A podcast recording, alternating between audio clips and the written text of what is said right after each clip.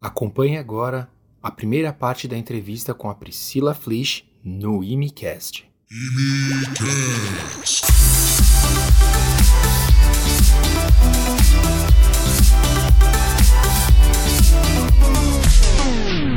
Fala, seus malucos! Está chegando mais um ImiCast pra vocês.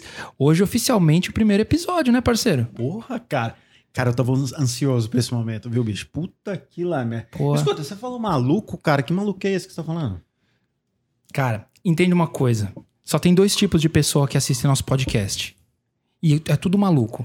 Ou porque acha os dois aqui interessante em alguma maneira, ou porque você é imigrante, ou tá interessado em imigrar. Porque vamos combinar, né, Pri? Imigrar é coisa de doido, não é? É, não é normal Não não, é pra qualquer um, né? Não, não. Caramba, eu fiquei assim, chamando todo mundo de maluco. Começou Gente, na internet amo agora. vocês. Amo vocês. Curte, compartilha. Não me processe. Não me processe. Mas é isso aí, gente. É isso e, aí. parceiro, faça Cara, as honras. Hoje iremos bater um papo com uma pessoa, se não falar a memória, são sete anos, né? De Canadá, sim. É, que optou em trocar sua carreira de advogada no Brasil por uma aventura minuciosa no ramo da gastronomia. E não só isso, teve a audácia de mostrar para o canadense que além de maple syrup, existe coisa muito melhor que a nossa tradicional comida brasileira. Gente, Tá mas aí a Não, pessoa mas, ó, treinou, Treinou, estudou. não. Olha, ele não dormiu. Gente. ele não dormiu de ontem pra hoje. Ele falou assim: eu vou escrever direitinho pra ficar bonito. Bola. Uma pessoa com um perfil desse, Pri, você acha que eu vou desperdiçar? Que Oh. prazer ter você aqui com a gente hoje, viu? Prazer é meu De tá aqui, verdade. gente. Obrigado Tá por ter aceitado o nosso convite, né, Bi? Nossa, com certeza, cara. Pra nós é, é uma honra, assim, porque a, a gente, a gente se conheceu há pouco tempo, né? E mas eu conheço a sua história das pessoas que a gente se conhece em comum, né? E meu, uma puta história bacana de empreendedorismo, de meu, já pingou em um monte de lugar diferente, já já viveu coisa pra caramba até cair aqui no cansei, Canadá de já. vez. Já aqui já, já tá suficiente. Esse negócio de ficar migrando de um lugar pro outro cansa, dá não. É, então. Não, não, mas é verdade isso. Você sabe que eu. é, a, gente, a gente conhece algumas pessoas assim que também estão sempre indo para um lugar, para o outro e tal. E tem uma hora que parece que o corpo sente que precisa se criar raízes em algum Uhum. lugar, né? Precisa Sim, criar raízes em sim, algum lugar. sim.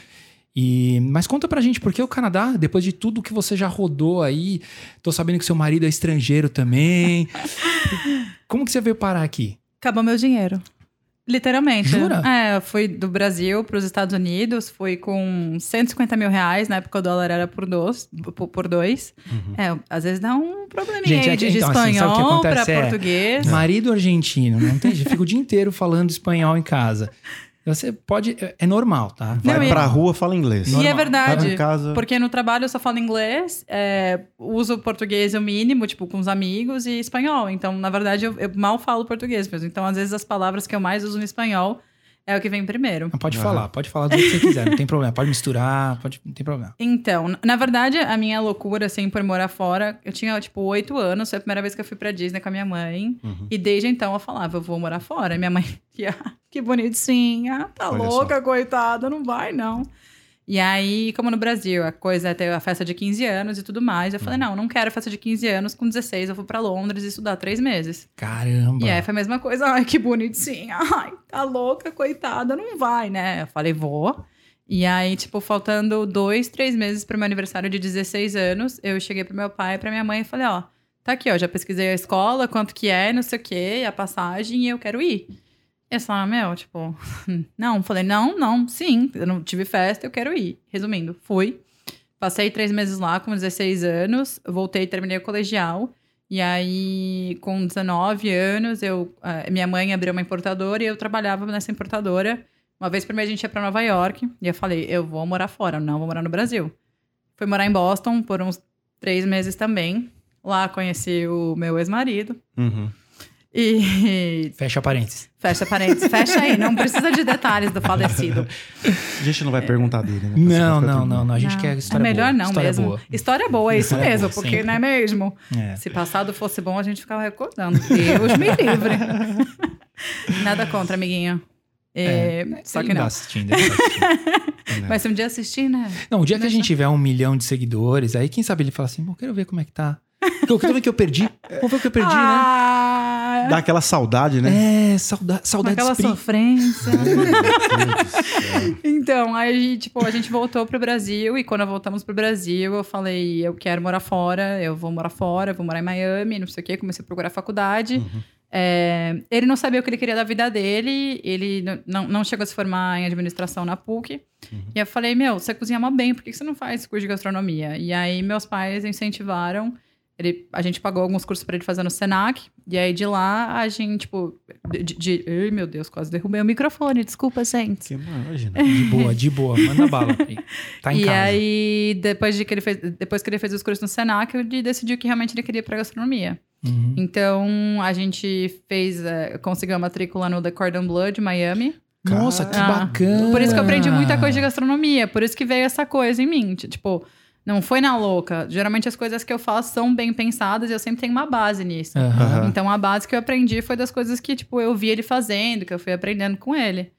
Tá explicado. Foi Pô, daí. lembrando que Le Cordon Bleu, salve, salve, Masterchef.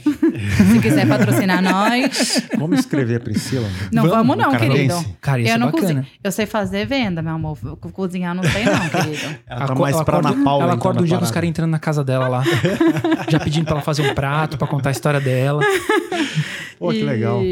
Aí eu fiz. Na verdade, eu fui pra fazer logística lá. Uhum. Só que na faculdade que eu fiz, no Broward College, era meio diferente. Você tinha que passar por um curso de inglês, mesmo que você tivesse o TOEFL, você tinha que fazer. É, É um pathway. English. é Ah, Tipo- só, tipo só abrindo um parênteses dessa história, Pri, foi bom você ter tocado nisso, que assim, acho que aqui no Canadá, todos os colleges, né? Você é obrigado a passar pelo inglês se você é, se você é imigrante, independente do seu nível. Eu- Não. Você precisa, acho que, provar a proficiência, É. e aí uma delas é pelo IELTS ou pelo. Ou você faz uma prova no college. ou a né, prova do chega. college, mas você não é obrigado a fazer inglês. Se você consegue comprovar pela prova. É mesmo? Uhum. É, é porque a gente, os colleges que eu vim, quando a gente veio pra cá, é, eles exigiam que a gente tivesse o, o- é assim, tem o prep, né, que é o Uhum. curso que é preparatório pro, pro college, mas depois você tem o in- é, college English, Ah, que olha é só. obrigatório nos college, pelo menos nos colleges que eu vi. Você teve que fazer o college English também, não tem, parceiro? Vamos lá, só, só pra saber se eu entendi. Além de você provar a proficiência, você entra num curso de inglês que eu acho que é cobrado pelo governo canadense. Alguém coloca nos comentários aí se eu tô falando besteira. É, a gente não, eu não Mas, sei, faz tempo que eu fiz também. inclusive, até no meu curso, o curso que eu, que eu faço agora, você tem matérias de inglês. Sim. Mas como eu já fiz isso aí em outro curso, então é matéria eliminada. Ah, entendi. Ela entendi. chama com, com 161, com 171. Então é um inglês mais Isso, eu básico. tive que fazer isso também. Só que, Você tipo, não, não tive que fazer, tipo, um curso de inglês antes, como foi nos ah, Estados Tá, Unidos. entendi. Nos Estados entendi. Unidos eu não pude começar a faculdade enquanto eu não terminava. Então Caramba. eu tive que fazer literatura, writing, é, tipo, várias aulas usando o inglês, não, não a aulinha de inglês normal. Pra Tipo, saber se você sabia se virar além do Ah. The Books on the Table. Cara, tem uma história muito legal, porque eu sempre falei inglês, então eu achava Uhum. que eu tava abafando no inglês, né? Você já falava desde, desde essa época Porra, que você cara, queria ela viajar? traba- ela Desde os Ela cinco. trabalhava numa importadora, cara. É. Imagina, deve ter li- lida com inglês todo dia. É, desde os cinco anos, é. eu- minha mãe já me botava no curso de inglês e de Caramba. espanhol. Então, tipo, desde pequenininha. Eu É. fiz aula de alemão por uns quatro anos, esqueci tudo. Sei ler só, não sei falar mais nada. Mas é o que importa. Mas é o que importa. E aí, quando eu fui para os Estados Unidos e tal, na, na faculdade de Miami, cara, eu precisei fazer esse curso porque eu não passei por três pontos. E aí eu fui falar com o professor, com o coordenador, né?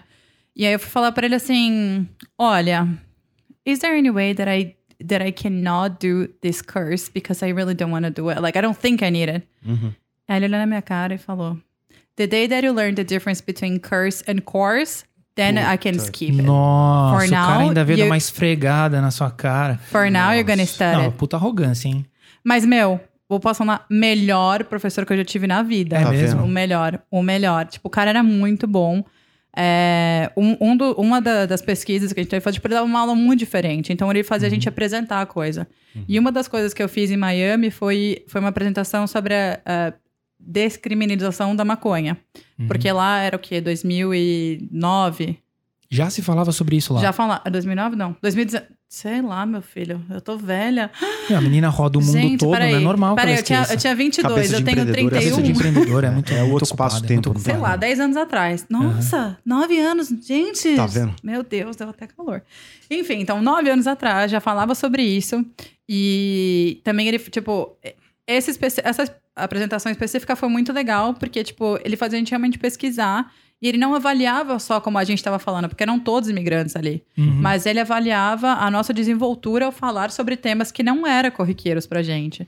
E um dos outros temas também foi sobre é, slavery. É, ser escravo. Escravidão. Ah, sobre escravidão. É. E era, tipo, muito legal, porque a maioria era latino, quase nenhum negro, e o professor era negro. Caramba. Então, tipo, tinha a maior responsa e ele falou assim: olha, vocês não precisam ficar acanhados que estão falando disso pra mim. Podia ser qualquer outra pessoa. Então, vocês têm que aprender a falar sobre coisas que vocês não se sentem confortáveis. Tiraram vocês da zona de conforto. É. Era esse o objetivo. Cara, eu foi assim, o melhor professor, tipo, hoje, acho que até em entrevista de trabalho me ajuda isso, porque Uhum. hoje eu vejo, tipo, a pessoa como uma pessoa. Você pode ser o, o presidente da empresa. Eu vou falar normal com você porque eu te vejo como uma pessoa. É, Obviamente, você lógico. tem o título, mas você não deixa de ser mais ou menos pessoa que eu, O sabe? foda é que do outro lado, às vezes, não tem essa contraparte, não. né? Ah, ah. Porque, puta, às vezes você pega. Você vai, traba- você vai fazer uma entrevista de emprego. O cara acha que ele é o pica das galáxias. Meu, o cara é só um. Só alguém que recebe, sei lá, 10 pau por ano a mais que você. Meu, mas ó, Não é ninguém. eu já fiz muita entrevista aqui. E todas as vezes, tipo, que eu sinto que a pessoa é assim, você acaba quebrando a pessoa com a sua. Tipo, porque eu fico muito tranquila. Uhum. Ah, você quer essa nariz empinada? Tá bom. Tá bom. Tipo, você não quer me contratar? Vai ter outra empresa que vai querer contratar. E outra, se o cara já me trata assim, já não me dá vontade de, tipo, trabalhar pra essa empresa. Já teve vezes que é, o cara manda e-mail marcando entrevista comigo. Aí eu confirmo, só que nunca recebo um e-mail de confirmação de volta. Então você pensa, pô, cara não vai confirmar. E aí depois no dia te manda um, um- um link do Zoom esperando que você esteja. Tipo, você, aí você manda um e-mail, olha, não recebi nenhuma confirmação antes. Eu não tava esperando. Aqui no Canadá. Aqui isso. no Canadá. E o Putz. cara nunca mais me respondeu. Eu falei, velho, graças a Deus que eu não atendi esse, esse meeting, porque agora eu não quero trabalhar pra eles. Uhum. Tá vendo? E é uma coisa que eu tava falando com o Gui. Acho que às vezes a gente tem o complexo de estrangeiro, o complexo de imigrante, de Puta, tipo, isso tem muito mesmo. não posso perder esta oportunidade. Uhum. Sim, É. o cara já chega na entrevista com esse paradigma que, tipo, ele precisa. Eu tô, top- tô topando fazer qualquer coisa. É. É, exato. O Não, tá não, mas eu preciso desse emprego, assim, e, e a pessoa acaba não sabendo se vender. É. E às vezes é uma- o cara tem uma puta de uma bagagem no Brasil e não consegue passar isso na entrevista. Mas eu posso te falar uma se- coisa, Sente parceiro? inferior e tal. Eu acho bacana a gente abrir essa, esse, esse, essa parte da conversa, porque assim, a sensação que eu tenho é que eu não sei se é um problema de nós brasileiros ou se é um problema do, do Canadá. Porque o Canadá é assim. é, isso até você pode dizer pra gente, porque provavelmente você trabalhou também nos Estados Unidos, né? Sim. Então. Na faculdade. É, mas, não, mas foi um Sim, trabalho. sim, então, sim. eu não sei como é que funciona o mecanismo lá, mas a sensação que dá é que eles, é, eles são tão protecionistas com o povo canadense ou o povo daqui que eles simplesmente fecham os olhos para sua educação estrangeira. Eles não estão nem aí para não assim lógico no meu caso foi um caso mais complicado porque eu era dentista e eu fui, eu fui procurar uma coisa totalmente diversa à minha área mas porra e a experiência que a gente acumula de vida Uhum. Entendeu? Eu já fui entrevistado por cara que não tinha metade dos cabelos brancos que eu tenho. Uhum. Entendeu? Ou ele tinge. Ou ele. É, Pois é. co- é, o, como é que chama? O Grecinho 2000 tá aí, né? Grecinho 2000 é de velho, hein? Denuncia idade essa porra. Eu nem lembro. É. Nem era da minha época. Não sei do que você tá falando. Não sei do que você tá falando. Um dia vai chegar, sua vez vai chegar. Sua hora vai chegar, parceiro. Genética Pode é esperar, boa, né, sua hora vai chegar. Mas então, a sensação que eu tenho é que eu não sei se eu tive uma dificuldade maior de explicar, de assim, explicar como que eu me encaixaria na minha experiência naquela determinada vaga, ou se não rolava um interesse da parte deles, assim, se você, porque é, é, eu brinco que aqui é como se fosse um meat grinder, entendeu? Eles precisam é, normalizar todo mundo que vem pra cá. Então tem gente muito qualificada, como você, que vem pra cá, mas tem gente sem qualificação alguma. Então eles precisam normalizar esse todo mundo para eles poderem acessar quem vale a pena e quem não vale a pena contratar. Uhum. E nesse processo de normalização, eles descartam muita da experiência que você acumulou na vida com outras coisas, entendeu? Uhum. pessoas, por exemplo, como você, que já, já exerceram cargos, às vezes, de, de CEO, de gerência, de alta gerência em alguma coisa, se eles não conhecem a empresa que você trabalhava no Brasil, eles falam assim: é, Uhum. eles não estão tão, tão encanados. Se você trabalha para uma multinacional, sim. Porque aí eles sabem o nome da empresa e tal, tudo. Então, não sei, a sensação que eu tive foi isso. Se você me corrija se eu estiver Tá, errado, mas a tá. sensação foi essa. É, vamos lá. Só, só para terminar a história de Miami. E aí, lá em Miami mesmo, eu sempre tive a minha vida Eu, eu me considero uma project manager da minha vida. Uhum. Eu sempre boto o que eu quero fazer e o que, que eu tenho que fazer para chegar lá. Por exemplo, na faculdade, eu precisava trabalhar, porque foi a época que depois o dólar virou 4 e meu dinheiro estava acabando. A faculdade do, do meu ex-marido era 1.800 dólares americanos por mês. A minha era 1.300. O aluguel mais 1.400. E tipo, Não fecha a conta. não fecha a conta, É. não tava dando mais. E aí eu consegui trabalhar na faculdade, mas era meio período, pagava 8 dólares a hora, 800 dólares. A, assim, maioria eram latinos hispanohablantes. Hispanohablantes ficou maravilhoso. É, que, que falam espanhol, porque Miami, meu, só latino. É. Então, o que que eu falo? Que que eu botei na minha cabeça? Eu, Priscila, brasileira, não vou conseguir trabalhar na faculdade. Eu tenho que botar a Priscila que fala espanhol. Então, eu chegava, olha, como estás? Uhum. Via o nome da pessoa e já sabia que falava espanhol. E aí eu falava, a ver, déjame perguntar uma cosita. Você sabe como eu poderia, talvez, conseguir um trabalho aqui na universidade? Então, tipo, eu pensava em maneiras de conseguir. Porque uma coisa que é aqui na, na, na América do Norte, não sei no Brasil. Porque já faz um tempo que eu tô fora. Mas aqui é tudo quem indica. não é o seu currículo que diz sobre você. Totalmente. Assim, ajuda o que tá no seu currículo. Mas é... é Connections é, tudo. é, é conexão. E tipo, É. Pô, mas eu sou novo no Canadá, velho. Bota lá no LinkedIn, procura um brasileiro na, na, na, na- na empresa que você quer trabalhar e começa a conversar. Tipo, olha, é, tô pensando em talvez é, aplicar para essa vaga. Você sabe, né? Sabe falar um pouquinho da cultura da empresa para ver se a pessoa te dá uma mão ali. E aí, depois de trabalhar na faculdade, tipo, meu, o dinheiro não dava mais. E aí eu tinha duas op- três opções: ir pra Austrália, vir pro Canadá ou voltar pro Brasil. Falei, voltar pro Brasil, eu não volto. Pra Austrália, não, não, não tinha dinheiro. Tipo, acabou o meu dinheiro, velho. A gente não tinha. Mas vontade você tinha. Vont- Vontade eu tinha. E aí, basicamente, a gente pegou e vendeu tudo que a gente podia vender. Eu liguei pra minha mãe, porque minha mãe era advogada de imigração. Falei, mãe, olha, fiz os nossos vistos pro Canadá, pega o stamp aí, mandei o passaporte pro Brasil. A gente pegou o stamp, ela foi pra Miami encontrar com a gente, com o meu padrasto. Tudo que cabia dentro de um Santa Fé 2002, foi. Cara, Cara. A gente cruzou de Miami até aqui, com 1.800 dólares no bolso. Um monte de sonho dentro do carro, em cima do carro. peraí, você não conheceu o Canadá antes? Não, Nunca tinha Simplesmente vindo. vou sair dos Estados Unidos porque tá acabando meu dinheiro. Ah. E aí vou tentar uma vida no Canadá. Ah, não mas volto quem, mas pro quem Brasil. te indicou? Alguém? você- chegou, chegou a fazer uma pesquisa e falar assim, meu, bom, o Canadá tá mais. é, foi por proximidade? Porque, teoricamente, assim, você fala Uhum. muito bem espanhol. Uhum. Tipo, eu não sei até que ponto que o México seria uma opção, entendeu? Mas assim, eu, eu não sei o que, que- o que, que fez você, motivou você a falar assim, não, Canadá é o lugar. entendeu? México seria um pedaço do Brasil, né? Que fala espanhol, porque é tudo bagunçado. Já fui pra lá. Ah, é, é, não, aí, eu é. confesso assim, Ah. gente, ó, eu não tenho nenhuma, nenhum conhecimento da parte do México, assim, já vou deixar Ah. claro que... É um país machista, como o Brasil. É um país machista. Tipo, eu, eu fui visitar uma vez um amigo meu e eu tava com um shortinho, que aqui é normal aparecer a polpa da bunda, ninguém te olha. Uhum. E ele falou: você não vai sair com esse short, minha filha. Não. Eu falei, mas a gente não era pra. Não, filha, não, bote um short maior ou uma calça. É um país machista, então, tipo, não era uma opção, sabe? Eu já sabia disso. E eu tinha uma amiga, que inclusive Na, e depois eu vou pedir pra você vir aqui falar com eles, não é mesmo? A Na, que é Pode vir, pode vir. ela é gamer, hoje ela tá fazendo streamer. A gente, a gente se conheceu nessa época que nós duas éramos gamers. E ela tinha uma agência de intercâmbio. E ela sempre falava: Meu, vai pro Canadá, não vai pros Estados Unidos, vai ficar sem dinheiro nos Estados ah, Unidos. então foi daí que surgiu É. essa... Plantou essa E, sementinha. é, inclusive, graças a Entendi. ela, porque ela trabalhava na agência, ela falou: Meu, é, o que, que você precisa? Eu falei: ah, eu preciso fazer esse curso aqui pra poder fazer pelo menos um, um, um college é, privado pra conseguir ficar um tempo. Certo. Mas eu não tinha dinheiro. Tipo, ela que me emprestou uma parte e eu terminei de pagar ela, tipo, dois anos atrás. E peraí, quem veio que com você pra cá? O falecido Ah, veio. ele veio na o mala, falecido, então. no caso, é meu ex-marido, gente. Guarda essa mensagem dizer, aí. vou- deixa eu ver, vamos voltar pra timeline. Dale. Então sua mãe, sua mãe e seu padrasto deixaram vocês na fronteira e vocês Não, vieram. Vieram no carro junto. E depois eu vou botar a foto aqui pra vocês dividirem aqui. Mas você não tem noção do que era Caramba. aquele carro. Não, olha, eu tenho um, um ursinho assim que é desse tamanho. Não, é o ursinho, parceiro. Eu imagino que é Ele o veio no dela. carro junto.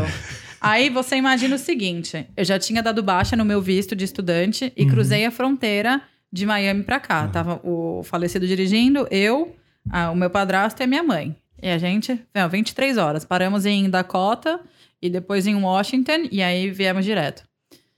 Quando a gente passou a fronteira, eu já aqui, ó, meu Deus do céu, eu clube de turista ainda, o que que eu faço?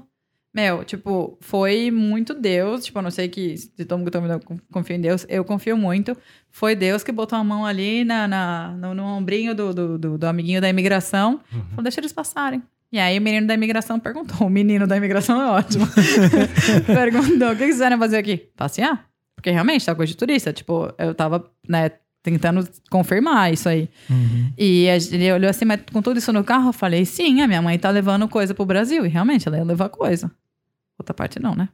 Mas agora eu já sou piar, eu posso falar essas coisas. Não, o, ca- o ca- o cara abriu o porta-malas e falou assim, umas cadeiras. Não, minha mãe pra trazer as cadeiras, mesa. Com Meu, tinha de tele- dois metros. Tinha televisão de 32 ali dentro. Aham. Tipo, roupa de... Meu, tudo que você... Que tudo ano foi entrou. isso, Pri? Foi 2004. Pô, não, mas também, cara, era 2004. outro esquema, Ah. né, cara? É, é, o Canadá, ele, se, ele era... 2014, perdão. Ah, 14. 2014, 2014. É, não Foi- tá tão longe assim, Não tá tão longe, não, não. não. Né, 2014. Foi, foi porque, meu, a gente chegou, tipo, 3 horas da manhã, acho que o cara tava cansado. Foi papai do céu e sorte, É porque filho. era pra ser Ah, mesmo. e aí a gente, a primeira semana, não, foi tudo errado. A primeira semana que a gente ficou aqui, a gente ficou no hotel em downtown, aí deu pau no, no escapamento do carro, pra quem já não tinha, tinha 1.800 dólares, fi. Aí já teve que arrumar escapamento. Nossa. Gente, aí foi no brasileiro, o brasileiro foi super legal. Não guardei o contato, mas ele foi, arrumou tal, não foi tão caro, foi tipo, sei lá, 200, 300 dólares. Isso é, um- isso é uma coisa excepcional, assim. É, né? é. Não, tipo, mas eu, meu, ele viu na minha cara, eu tava quase chorando. Eu falei, eu não tenho dinheiro, eu preciso arrumar um lugar, eu cheguei agora no Canadá, o que eu faço? E, e Aí o vem cara cá, ficou o com dó. curso, o curso você, você comprou o curso lá dos Estados Unidos, você comprou um curso aqui. Comprei, na verdade, comprei quando eu tava aqui já. Eu entrei aqui como turista. Tava vendo o que ia Ah, fazer você da minha vida. aqui. Ah, eu falei, vou ver se eu consigo levantar uma grana. Isso com a intenção de estender o seu prazo Exato. pra ir ficando. Exato. E aí, vim pra cá, tal, entramos, beleza, ficamos aqui uma semana no hotel legal com a minha mãe e com o meu padrasto, que eles que pagaram o hotel. Aham. Aí sim, né? Aí, ótimo. Aí, E aí eles foram embora. ainda. Meu filho, a gente, pra e aí quem a não vida começou. Meu filho, olha, quem não conhece o Canadá, Toronto aqui, bote Scarborough. Bote Scarborough aí no mapa que vocês vão ver onde que é. É. Pois bem, ficamos num hotel, Knightsbridge. 50 dólares a noite. Era tão podre o lugar que, tipo, me deu nojo, eu tive que botar roupa de cama ali em cima. Nossa. A nossa roupa de cama, de tão podre que era. E... Mas assim, por isso que eu falo que as coisas foram muito, tipo, alguém ali de cima que ajudou. Em quatro, cinco dias, a gente conseguiu achar um lugar. É, o primeiro lugar que a gente viu era no lugar em Victoria Park, muito brasileiro, quando chega, vai morar. Gente, que prédio horrível. Deus do céu. Olha, é um prédio sujo, fedido. Onde fica é- Victoria Park? Fica, não fica lá na East Midtown? Side Scarborough. Ah, tá. Fica, tá, tipo, tá, por tá, causa tá, da tá. The Danforth. Sei. Mas como é barato, tipo, muito brasileiro Sim. começa ali. Inclusive, um brasileiro muito fofo, era o administrador, ele mostrou pra gente o apartamento. Eu falei, meu... Ô, eu morava num, num, num apartamento de luxo lá, chama The Marquesa, em Miami. Tipo, o lugar era maravilhoso. Cara, que diferença. Aí eu falei, véi, oi, eu moro num basement, mas aqui eu não quero. Porque era, tipo, era sujo o lugar e, tipo, muita gente ali fora. Eu, eu não me sentia con- confortável ali, sabe? Uhum. É, e aí a gente achou esse, esse apartamento, esse é, monoambiente, kitnet pra alugar. E, cara, era um polonês. En- subimos, é, Felipe e eu, e, o, e uma outra pessoa que subiu pra ver o apartamento. E aí eu falei assim pro cara, eu falei, olha, a gente acabou de chegar no Canadá. Dá oportunidade pra gente, vai ver outro apartamento. O cara chegou de dinheiro uma, uma Range Rover, tipo... Falei, olha, eu não tenho muito dinheiro. Aqui é 900 dólares, é o que dá pra eu pagar. Não tem como você ver outro apartamento, não? Deixa aqui pra mim. Aí o cara, tipo, olhou pra minha cara e falou, ah, it's okay. Caramba. E, e aí o polonês, que era o dono do apartamento, que também foi outro anjo na nossa vida. Tipo, Aham. puta cara legal. Até hoje eu falo com ele, eu falo que ele foi meu padrinho aqui. É, Aí na época eu não podia trabalhar e eu precisava ganhar alguma coisinha, então tipo fazia, comecei a fazer uns deliveries, porque ele trabalhava para uma empresa que fazia delivery de, de, de coisa de dentista, tipo de é, dentadura, essas coisas. E aí eu fazia uma coisinha ou outra. Delivery de dentadura. Meu bicho. filho, depois disso aí foi meu trabalho full time, ganhava 4 mil dólares fazendo Não, isso, bebê. não, eu não imaginava que existia isso. Não, por isso, por Eu isso. digo isso assim, não pelo como trabalho. dentista, meu, Sim. eu não imaginava. Conta um pouquinho dessa história. Como é, como o- é que era? Como é que funcionou esse... Eu fiquei curioso agora. Como é que então, era o basicamente esquema? era assim, tipo, a gente ia no, no head office, e aí lá eu pegava a minha rota. E aí o que, que eu fazia? Eu passava no laboratório, que, tipo, são várias caixas, né? Uma caixa com dentadura, outra caixa, sei lá, com, com tipo, coroa, Uhum. Várias coisas. E aí ele enche seu carro com 30 caixas. E aí você vai dar-lhe a rota. De Então, casa tipo, em casa? Né, de, não, de, Ah, você de, de, de dentistas. dentistas. Ah, tá. Então Você vai no laboratório- Você trabalhava pro laboratório de prótese. Isso, eu ia pro Entendi. laboratório e ia Entendi. passando nos, lugar, no- nos dentistas diferentes. Então, Uhum. tipo, deixava um em Oakville, outro em Mississauga. Meu, que eu rodei de quilômetro com aquele Você carro. conheceu Toronto inteiro, Meu então. filho, inteiro. Cara, inteiro. Se ela foi pra Oakville, pra esse lugar, ela conheceu o GTA, cara. Total. Não, Inteira. eu dirigia, tipo, muitas horas. E aí, com minha mãe, que eu te falei, né, que tinha agência de imigração no Brasil, Aham. nunca tive um visto negado. Eu, Priscila, na minha vida, nunca, nenhum visto meu. Qual visto de estudante que negaram? o meu. Casa de Ferreira espeto de pau, minha Cara, filha. você não sabe o que eu chorava. E minha mãe. Só que minha mãe ela tinha falado pra fazer uma coisa que eu não fiz, porque eu falei, É. não, não precisa. Bom, aí minha mãe depois ela foi, fez o que tinha que fazer, porque eu apliquei pelos Estados Unidos, que eu morava lá, vou aplicar pelos Estados Unidos. Certo, minha mãe falou: certo. não, você é brasileira, seus documentos são do Brasil. Resumindo, deu errado, minha mãe fez pelo Brasil, aí deu certo. E aí foi quando eu consegui o, o visto de estudante, e ele ficou com o visto de, de trabalho, e eu fiz o college privado. E aí, quando eu tava fazendo o college privado, foi quando eu mais trabalhei pra essa empresa. Fazendo os deliveries de, de coisa de dentista, porque é, era o que dava. Tipo, com os horários de aula de college, não dá pra gente conciliar com, com, É. com, com qualquer É, coisa. porque eles, eles colocam as agendas de uma maneira que fica muito complicado você se É. comprometer com um determinado dia e horário sempre. É, t- tinha dia que eu tinha aula de 4 a 9 É. e dia que eu tinha aula, tipo, de, de 8 a 2, me, duas e meia da tarde. Sem Uhum. contar que de semestre em semestre isso aí muda. Muda, né? exato. Então, É. não tem como E firmar aí, com ninguém. e aí foi quando eu comecei a minha vida nos deliveries. E eu comecei nessa empresa, fazendo esses deliveries. É, fiz um pouco de Fudora. a história do Fudora é maravilhosa. Eu não sei se vocês sabem, mas teve um sindicato que acabou tirando a Fudora daqui do Canadá. Ah, é mesmo? É. Eu não sabia. Essa era a minha pergunta. Eu já Ah. vi algumas bolsas de Fudora, não sei Ah. o que, tá, mas não existe mais. Não, porque quem participou do sindicato? Eu sim, amor. Pô! Cara, porque a Mas Fudora... você foi uma das responsáveis por tirar o Fudora daqui? A, a ver. Não, não. Ah, tipo, eu fiz parte do do, do, do, do, do, do Vucu Vucu ali quando botou Sei. o sindicato. Tipo, era eu e os canadenses. Eu conheci muita gente ali. Uhum. E. Porque, meu, pra quem faz Uber Eats, que acha que é pouca, porque não sabia quanto que era a época do Fudora. Tipo, era 2, 3 dólares. E não te deixavam ver o próximo pedido pra onde que você tinha que ir. Então você, não tinha uma acabava noção de aceitando. distância nenhuma. É, tipo, Era se o cliente. Se o cliente Cara, não é aceitava comida isso. e depois, tipo, de uma hora viesse e reclamasse com o suporte, o suporte, tipo, mandava você devolver. Véi, você já, tipo, tá 20 quilômetros, não vou devolver. E aí Não te vai. suspendiam. Se você declinava a order, mais de duas orders, tipo, te suspendiam por 10 minutos. Era assim, absurdo. Nossa. E aí a galera entrou com o sindicato pedindo mó grana, tipo, de danos morais e tal. E aí eles pagaram, mas não aguentaram e foram embora do Canadá. Caramba. Nossa, Mas... pesada, pesada essa história. É, mas o Fedora, tipo, era ridículo. Meu, tinha dia que, que você fazia 10 dólares a hora, tipo, depois de tirar as coisas, era muito, sabe? Porque tinha muito driver e onde tinha muita gente de bike, tinha muita gente de carro também. Então já tinha na época de bike essa, Tinha, bike. tinha, tinha. E, tipo, teve um dos meninos que, que quebrou o braço fazendo delivery de bike. E o que o suporte perguntou foi: Mas você vai conseguir terminar o seu delivery? Não acredito. Velho, eu quebrei o braço. Ah, era tipo bem. E, e o suporte eram pessoas mesmo. E, tipo, eles, eles levavam pro lado pessoal. Tipo, tinha um que era o Dylan. Todo mundo odiava esse cara, porque o cara tratava muito mal. É, ele- tinha os favoritos dele, e aí os favoritos ele mandava os melhores pedidos que pagavam mais. Então, Então, ele, tinha essa é, mas, ele, ainda. mas Ah. ele não tinha nenhum, nenhuma, é, nenhum cargo de chefia com relação Não, ao seu. ele era é só um outro cara. dispatcher. É, só um cara que mandava os E aí pedidos. ele, ele distribuía pra quem ele gostava. Exato. Nossa E aí Senhora. foi isso aí. Mas aí, nesse meio tempo também, eu comecei a fazer delivery pra uma empresa que se chama Joico. É, foi boa experiência e má experiência. Boa experiência por quê? Porque era um escritório pequeno, então eu ficava enchendo o saco deles uma vez por semana. Ou eu tenho experiência logística, tem vaga no escritório? Ou tenho experiência em logística, tem vaga no escritório? Enchi o saco deles. E ensornei. Consegui a vaga no escritório. Porém, é, era um escritório só de paquistaneses. Era a Sana, que era a única mulher paquistanesa, e eu, mulher brasileira. E pro Middle Eastern, você é mulher, você Mulher é uma existe. bosta. É.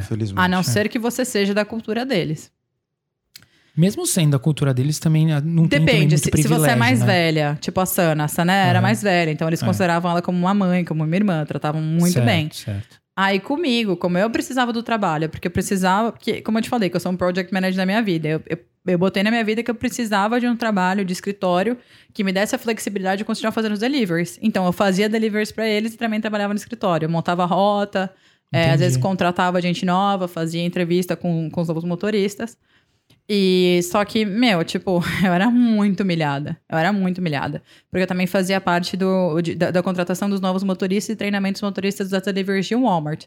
Hoje o, o DoorDash, o Uber também fazem delivery de Walmart, mas antes era só o Joico. O Joico foi, foi a empresa pio- pioneira.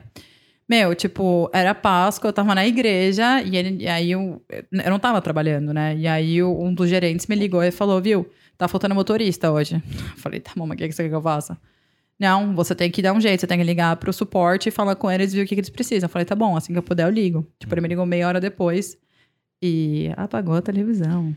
Normal. Ela tá chocada com a sua história. Ela tá- Ai, ela eu ficou também. triste. Ela ficou triste. Vou pedir pra produção voltar aqui. Ô, produção. É Só, Só dá um totoquinho só no controle, só, logo amor. bonito aqui, porque eu não consigo pensar sem ele, Billy.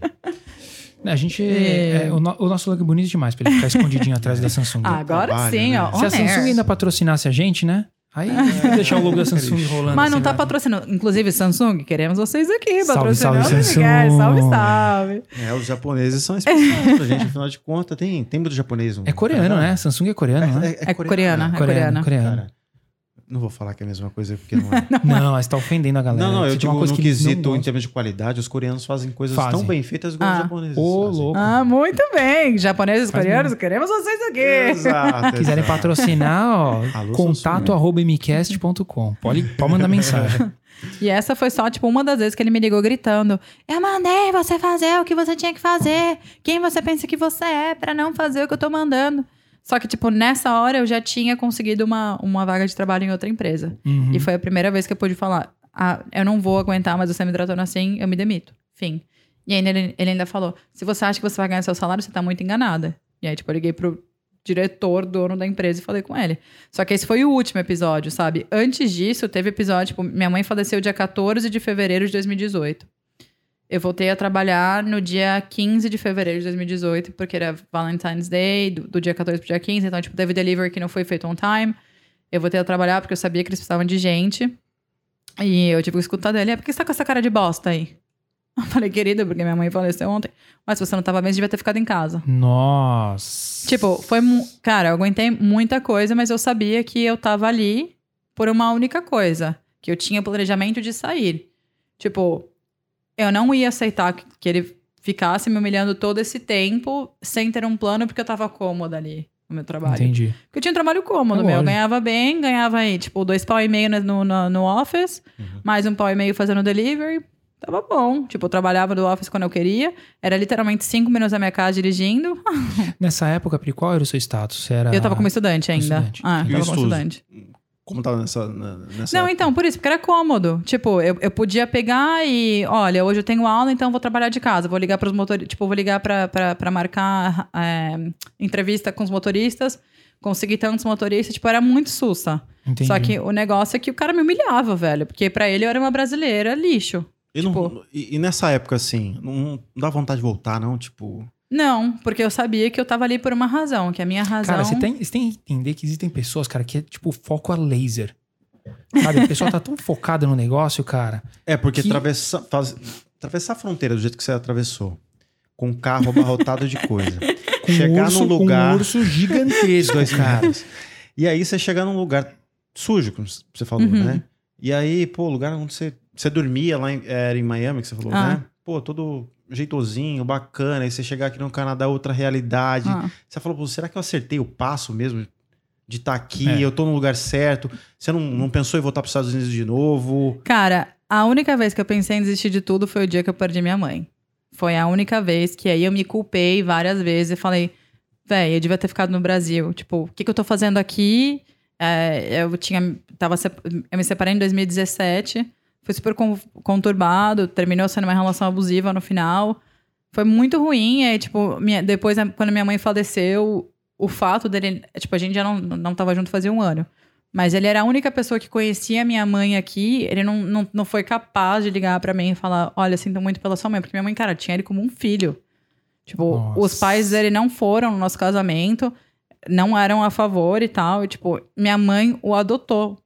Os 1.800 dólares por um ano, que são 18 mil dólares, foram meus pais que pagaram pra ele. E aí, quando a minha mãe faleceu, foi o momento que eu falei, cara, eu não tenho ninguém aqui. O que, que eu tô fazendo aqui? Justamente. E aí, tipo, foi nessa época. Cara, por isso que eu falo, minha vida tem muito Deus. Que eu conheci. Ó, minha mãe faleceu dia, dia 14, eu conheci o Gonzalo dia 18. Só que nesse meio tempo que minha mãe tava com câncer e tal, tipo, em dez- dezembro, janeiro, assim, meu, eu comecei a beber, tipo, muito. Eu bebia rum com coca. Eu ia pro bar, eu não sei como eu chegava em casa. E, Tipo, o dono do bar tinha vezes que falava, querida, vamos parar um pouquinho, vamos para casa, Nossa, amor. e Você que eu você peça um sozinha aqui, meu, Foi. mó arriscado, Foi. né? E aí, tipo, tenho certeza que minha mãe, quando foi pro céu, falou: vamos botar alguém no caminho dessa menina que vai dar merda. E, e aí, tipo, eu saía com o Gonzalo, e aí no começo ele saía e bebia junto comigo, né? Tipo, opa, descolado. E aí, tipo, chegou uma época que ele já não bebia mais comigo, me dava vergonha de seguir. Caramba. Mas assim, é- esse intermédio entre minha mãe estar doente, minha família me cobrando, dizendo, tipo, você deveria ter vindo estar com a sua mãe. Só que minha mãe, ela nunca quis isso, ela nunca quis que eu fosse pra ficar. Tipo, eu fui pro Brasil, fiquei com ela uma semana, fui embora dia, do... fui embora dia 14, ela faleceu dia 18. Ela só tava esperando eu ir e fez a passagem tranquila, sabe? É, E fo- foi o único momento que eu realmente, tipo, perdi o foco total. Eu falei que se foda o mundo. Reprovei em matemática duas vezes na faculdade, no Centennial. Na terceira passei, porque o Gonzalo me fazia estudar, me dava aula particular, tipo, estudava comigo. Assim, essa, é- esse foi o único momento que eu pensei, vou deixar tudo. Eu não tenho nada aqui, não Ela tinha era a amigos. sua estrutura no Brasil? era Total, mantinha velho. aqui, tipo... Total, tipo, eu sempre me virei. Meus pais não, tipo, depois dos Estados Unidos eu nunca mais tive coragem de pedir um dólar pra eles. Eu, eu me virei 100%, 100%. Só que ela era minha estrutura emocional totalmente. Ela era minha, melhor amiga. Tipo, eu tava fazendo delivery com ela, tinha vezes que ela falava, minha filha, vamos desligar que eu já não tenho mais nada pra falar? Eu falei, mas mãe, vamos conversar. E isso em que ano novamente? Esse foi de 2017 pra 2018. Quer dizer, já tinha FaceTime, você já tinha Sim, Já sim, tinha tecnologia, sim, sim. né? tecnologia. É. Então vocês falavam direto. Todos os dias. Minha mãe é e sempre vai ser minha melhor amiga. Total. E, gente, é total. uma, é uma outra coisa aqui que eh, o Billy também é ligado à família, você, como Hum. você falou, é ligado à sua mãe. É um problema da maioria dos imigrantes, né? Porque a gente continua, de certa forma. Eu ouvi isso de um professor meu. Na verdade, foi numa aula de inglês, inclusive. Ele falou assim: Guilherme, você tem que aceitar e começar a sua vida de fato aqui. Uhum. Porque enquanto você conseguir, enquanto você ficar pegando gancho e vivendo a sua vida no Brasil, você não vai conseguir deslanchar aqui. E a gente fica muito preso a- ao nosso dia a dia, que é a- das coisas que a gente vivia lá no passado, e, é- e- e talvez façam que é- isso faz com que a gente não cresça de fato aqui. Talvez, tá vendo como é que te abalou, né? Perder sua mãe e tal. Talvez que aí você, caramba, eu não Mas- tenho mais nada lá e agora eu. Foi aí que você achou que, que deslanchou sua vida? Você falou, caramba, agora eu tenho Não, que. não, porque eu sempre. eu- eu- literalmente, eu sempre soube que minha vida era aqui. A única, o único momento que eu pensei, a minha vida não é aqui, foi quando eu perdi minha mãe. Por quê? Porque eu não tinha ninguém. Eu não tinha ninguém, eu não tinha uma amiga, porque eu fui- trabalhava fazendo delivery. E na faculdade você sabe como é, você não faz amigo, você faz conhecido, porque ou troca de semestre, você troca É, de É pessoas. verdade. Cada um vai É pra um canto. Eu não tinha ninguém, velho. Ninguém. Sabe o que é ninguém? Ninguém. Eu não tinha ninguém. Tipo, foi o- o pior momento da minha vida. E era aí que eu pensava em desistir de tudo, que aqui eu não tenho ninguém, aqui eu não tenho ninguém. E Mas a sua, a sua cabeça, te cortando, sua cabeça não era no Brasil? nunca, Também? Nunca foi no nunca. Brasil. O que me bagunçou, o fato de que, tipo, o que eu estou fazendo aqui foi não ter o apoio nem da minha família pra dizer, tipo, velho, não, tá não certa, se culpe. Você tá errada. É, não, a minha família assim. Meu, você não tava aqui com a sua mãe pra cuidar dela. Nossa, Que tipo de humano você é? Porque no dia que minha, minha, minha mãe faleceu, eu mandei, tipo, uma mensagem uma bonita pra todo mundo, dizendo: Uhum. Olha, tudo que minha mãe queria é que todo mundo ficasse bem. Então, tipo, eu peço que é, vocês tenham muita tranquilidade, tá? Não sei o quê. E, véi, não, tipo, ah, então o que uma das primas falou pra mim é: Você não bote palavras na boca da minha tia. Eu Não falei, minha véi, foi, foi, foi. Então, Tipo, a, a- a- o que me falaram, né? É que no, no, no enterro da, da minha mãe, é, tava duas amigas dela e meu padrasto e meu primo falando mal de mim. Tipo, poxa vida. como que ela não tá aqui? Queria ser uma mosca, queria que a Sony fosse uma mosca pra ver que a filha dela não tava aqui. E não, velho. Minha, nunca foi o que minha mãe queria. E, e era uma coisa que, tipo, que era como se tivesse um diabinho e um anjinho aqui. Tipo, o diabinho falando: O que você tá fazendo aí? Volta pro Brasil, não tem nada aí, você, não, você é sozinha aí. E o anjinho falando, velho, no Brasil tu também é sozinha, no Brasil tá pior, querida. Exatamente. Puta, mas é isso E- mesmo, Pri. E o que, que você ia querer que sua mãe visse? Você ia querer que. Tipo, sua mãe lutou muito pra você estar aí. E foi totalmente o apoio do Gonzalo e a, e a botar a minha cabeça no pensamento de. Não, nu- ela nunca quis que eu voltasse. Se eu não voltei quando ela tava viva, por que eu vou voltar agora? Deixa de ser imbecil. Senta a bunda aí e calma, que Era as coisas vão se claro e acertar. nítido pra você que a vontade dela era que Totalmente. você tivesse sucesso aqui, Totalmente. ficasse aqui, que isso iria te fazer feliz. Totalmente. Só que o problema é que quando a gente imigra, a gente tem um momento que a gente fica tão sozinho, porque, velho, tem uma realidade do Canadá. Ou o Canadá junta os casais ou separa. Porque o que eu conheci de casal que era, ó, assim, e chegou aqui, ficou deslumbrado, separou, é surreal. É. E a, e a maior coisa é isso, quando você passa por uma dificuldade muito grande, você se sente sozinha. É aí que te agarra um pânico, que foi o que agarrou em mim. Eu sou sozinha, era isso que eu pensava. E aí eu falava, velho, tem meus amigos lá. Mas aí era tipo, quando, quando a minha visão ficava menos opaca, eu pensava, gente, meus amigos têm a vida deles lá também, eles não vão ter tempo de estar comigo todo o tempo. Ninguém eu vai vou, ficar te paparicando no Brasil. eu vou seguir sozinha. Mas, tipo, talvez se eu tivesse tido pelo menos alguém da minha família, tipo, além do meu pai, porque, velho, meu pai é meu pai, meu pai tá no Brasil, mas, tipo, eu queria ouvir alguém da minha família dizendo assim. Era o que tua mãe queria, cara. Fica tranquila. Tua mãe quer que você seja successful aí. Fica tranquila. É lógico. Não, ninguém, ninguém. Tipo, muito pelo contrário, era daí pra pior, que, que não sabe é, que tipo de filha que eu sou pra ter feito isso. Nossa. Enfim. Você teria passado por isso, Ah. parceiro? É difícil, cara, eu vou, eu vou te falar uma coisa assim. é, eu não posso falar pro- diretamente sobre a minha história, porque graças a Deus eu tenho meus pais ainda, tudo. Mas a minha esposa, ela perdeu o pai dela, né? A, Tam, a Tamires perdeu. a- Eu perdi meu sogro em 2018 também, no final do ano, né, em 2018. E, cara, a situação ela se desenhou de uma maneira que foi relativamente parecido, sabe? Algumas pessoas não entenderam, porque foi assim, quando meu sogro ele ficou, ele ficou muito mal muito rápido, Uhum. né? E a gente só a única, as únicas pessoas, o meu sogro era um cara que morava sozinho.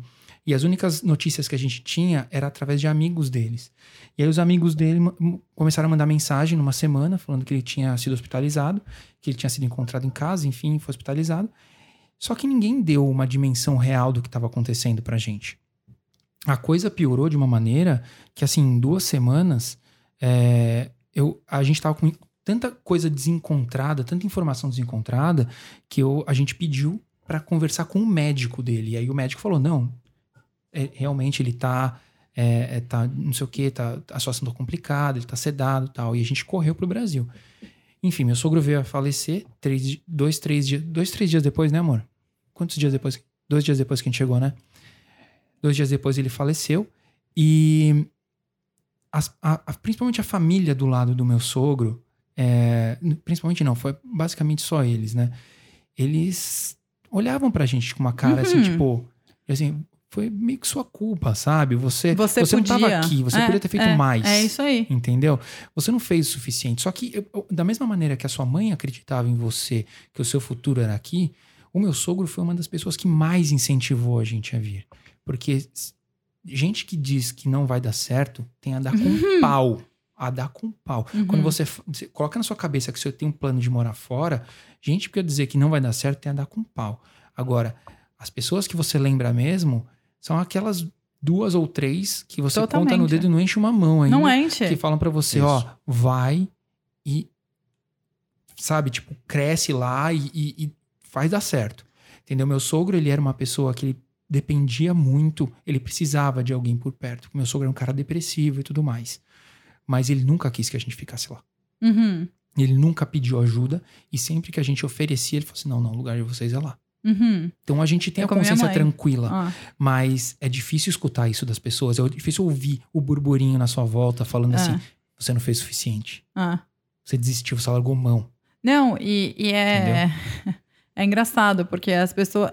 Tipo assim, a gente não conta todos os perrengues que a gente passa aqui. E Claro como, como que as pessoas, não. quando- como se a gente estivesse no Brasil, a É. gente não conta todas as nossas dificuldades. É. Então, quando a galera vê a gente aqui, ah, tá ganhando em dólar. Mas peraí um pouquinho. Eu pago conta em dólar também. Sim. Tipo, eu adoraria ter ido ficar com a minha mãe. Eu não podia, por quê? Porque tem o college. Não é só pegar e sair o college. Já tinha trancado o college quando eu me separei do meu ex-marido, porque eu não tinha condições de continuar o college mentalmente. Uhum. Tipo, eu tava tão mal que eu tava chorando, bati o carro. Fechei o olho pra chorar, pum, bati o carro. Não, E, tipo, e nessa época foi a época que foi realmente o dia que ele saiu de casa. Tipo, é, eu bati o carro dois dias depois, ele foi buscar as coisas dele. Ele viu a chave do carro e falou: Ah, eu espero que meu seguro não suba com a sua batida. Tipo, não perguntou se eu tava bem, nada, não sei o que. Então, tipo, Poxa. foi, foi uma época que eu tava totalmente assim, ainda você escutar isso da sua família. Porque exatamente, cara, ninguém sabe o que você passa pra estar aqui. Por mais que você tire uma foto lá, tá tudo legal. Véi, você abaixou o celular, é a sua realidade. Tipo, É, rede social é pra, é pra mostrar coisas positivas, geralmente, né? Exato. Se fosse pra postar coisa feia, botar a foto dos outros, que invejoso, não é mesmo? A gente falou isso no outro, no outro vídeo, né? No Ah, bom. vídeo, gente. Que é muito, é muito fácil, tipo, as pessoas avaliarem a nossa situação aqui pelo, pelo Instagram, Exato. pelo Facebook. Só que a gente não. É porque não é interessante pra gente mostrar os perrengues que a gente Totalmente. passa, mas não é. É uma decisão muito difícil morar fora. Totalmente. Hoje, muita gente vê meu currículo e fala: Nossa, velho, você teve uma sorte. Não. Tipo assim, mas uma coisa que eu sempre tive consciência na minha cabeça: eu não gosto do que eu tô fazendo hoje. Mas eu tenho um plano pra sair dessa zona de O conforto. que, que eu vou fazer pra sair Exato. dessa? Uma coisa é você reclamar, não gosto do meu trabalho, mas paga as contas, ponto. Não, velho. Então você não, tipo, então não reclama, velho, porque você não tá fazendo nada pra, pra trocar. Agora, eu, quando terminou as últimas aulas do college, que eu já podia trabalhar full time, eu comecei a procurar trabalho. Só pra quem não sabe, é, quando você vem como, como estudante, você tem um número X de horas que você pode trabalhar. Agora é 20 horas, no seu tempo também Uhum. Era era 20 horas. é. Então, às vezes você trabalha pra pagar conta só mesmo, né? Porque Só você não pode conta. extrapolar o número de horas e aí você fica amarrado, né? Ah, E aí você terminou o college e você passa a ter full time pra você trabalhar, exato, né? Exato. E aí eu apliquei algumas vagas. É, minha primeira vaga depois do, do Joico foi no Griffith Foods. E aí foi quando eu recebi essa ligação maravilhosa dizendo é, por que você não está trabalhando? E foi quando eu pedi demissão. Mas aí eu pedi demissão já tendo essa da Griffith Foods. E eu estava nesse dia, inclusive, pensando em como contar a eles que eu sairia da empresa. Então, tipo, juntou o útil ao Ah, agradável. já nem foi precisou. maravilhoso. O cara levantou Não. a voz pra você e você falou assim: quer Ah. saber, dane-se. E aí foi aí que eu comecei a entrar no, no, no ramo de comida mais intensa aqui no Canadá. O Joey me deu a experiência de retail, de, da parte de delivery. E aí eu trabalhando no Griffith Foods, é, tipo, ninguém. Griffith Foods, o que, que é isso? Cara, tudo que você pensa que é seco, o que, que é seco, né? De dry, que a gente chama de. Por exemplo, a, a, a farinha que faz o dough, é, a massa da, da Pizza Nova, do Domino's, é tudo o Griffith Foods que faz. Esses temperos que você compra no, no Costco, tipo o grande de páprica, não sei o quê, Uhum. tudo Griffith Foods. É um conglomerado dessas coisas. Assim. Tudo, tudo que é seco de- e de temperos, tipo o, a, o breading do McChicken, são eles que fazem. E eu trabalhei no projeto de, de, de tirar o warehouse interno para levar o, pro, pro 3PL, que a gente chama aqui, Third Party Warehouse. A third, third Party Logistics, na verdade. E aí eu tirava de, tipo, trocou do, do warehouse de dentro para esse outro que era Mississauga, porque o Griffith era em Scarborough e o warehouse em Mississauga, que é onde os, os clientes principais estavam mais perto. E foi daí que começou a minha carreira. E aí eu comecei a tacar pau. E aí do Griffith Foods comecei a fazer contato. Tipo, Uhum. meu, falava com um, falava com outro, comecei a conversar com pessoas e tal. É, daí, finalmente, consegui uma vaga na parte de transportation, é, como supervisora em uma das maiores transportadoras aqui do Canadá. Mas tinha, eu tinha um feeling que não era para eu aceitar essa vaga, que era para eu aceitar uma vaga na terceira maior empresa de comida, que é onde eu tô hoje. Só que como era um contrato de um ano, eu não aceitei. Eu aceitei o de supervisora, que pagava um pouquinho mais nessa, nessa transportadora. Nessa época, o- essa, a questão financeira ainda Co- você pesava muito, mais, Muito, né? lógico. Uhum. Cara, foi o pior trabalho da minha vida. Ele me demitiu em uma semana. É mesmo. Não, ainda bem que você foi demitido em uma semana, porque você tava, Caramba. já tava fresquinho ainda pra conseguir a vaga em outro lugar de novo. Eu já tava acostumada. Cara, foi ridículo. Tipo, é, eles estavam fazendo um negócio de cotação, meu, uma, uma das maiores. Aí, eles estavam lá fazendo a cotação. Tipo, tinha uma coisa no sistema que não era 100%. E aí eu bati o olho e falei, cara, isso aqui dá pra fazer um macro no Excel, que o Excel vai calcular exatamente o negócio cúbico lá, não sei o quê. Só que o, o diretor não tinha me dado a senha do computador. Aí eu falei pro menininho que tava ali do lado, eu falei, querido, vem cá, você sabe qual que é geralmente a senha normal aqui? Sei, essa aqui, muito obrigada. Velho, esse cara me viu no computador. Na hora que ele me viu no computador, ele. Priscila, gelou. come here. Eu falei, nossa. Aí, tipo, ele falou, olha, quem te deu a senha? Eu falei, não, eu perguntei e me deram. Tipo, não ia falar, né? É, não dá pra entregar o Não, garoto, né? não. É. Aí eu falei, ah, não lembro o nome da pessoa, foi um dos meninos. Pronto. Não, porque você não tem que colocar a mão se você não sabe o que você tá fazendo. Eu falei, não, mas é porque eu já sabia o que eu tava fazendo, por isso. Não, você primeiro tem que analisar. Cara, você não podia pegar no telefone, assim. Tipo, ele falou. E outra coisa, eu quero o telefone no bolso o tempo inteiro. Tá bom. Meu, tipo, tava tudo bem. Comecei numa segunda-feira, na segunda-feira da outra semana. E nisso ficou tudo bem. Tipo, ele pediu ajuda em algumas coisas de Excel e tal. Como se nada tivesse acontecido. Na outra segunda eu fui pro office, cheguei no office, ele falou, por favor, vem aqui e me demitiu. Fim, foi Simples. isso. Só que aí eu liguei pro contato falei, opa, tudo bom então? Você lembra que eu falei que não me interessava? Mudei de ideia, me contrata aí no, no maternity leave, né? No- como que fala? É, licença maternidade. É. Falei, me contrata aí. E aí me contrataram e, velho, foi o melhor gerente do mundo. É, ele me dava muita abertura, me respeitava, até hoje a gente se fala. Ele é sinistro, chama Terry Proud. Meu, pensa num cara que te bota pra cima. É esse cara, velho. Se você fala, tipo assim, ele tá fazendo uma planilha, ele tá estressado. Ô, Terry, você quer que eu te ajude aí? Você tá livre, Priscila? Tô. Quer fazer? Quero. Faz aí. Te dá a oportunidade de fazer. Ele, total, total. E foi dessa forma que eu me destaquei nessa empresa. Tipo, me destaquei muito e consegui uma vaga no Office como supply chain. E aprendi muito. E foi tudo isso que me deu abertura suficiente para conhecer, tipo, além de gastronomia, porque não é exatamente gastronomia, mas como funcionam as coisas. Porque só cozinhar. É, você pode ter experiência como cozinheiro, Exato. né? É o, é o fim da cadeia praticamente antes do Exato. cliente, mas por trás existe tem outras coisas, né? Exato. Regulamentação, é, Até no supply. package. Se- por exemplo, o tamanho da- do código de barras e o tamanho do NutriFacts tem que ser correspondente ao tamanho da embalagem. Não pode ser Ah, é nem proporcional. É proporcional. Olha que É, bacana, tem informações que são obrigatórias, É. tem informações que não são obrigatórias. Tipo assim, fat, né? Não é obrigatório tá lá. O label, ali no, No label. label, é, no, no, no NutriFact. Aham. Mas assim, a maioria das empresas colocam.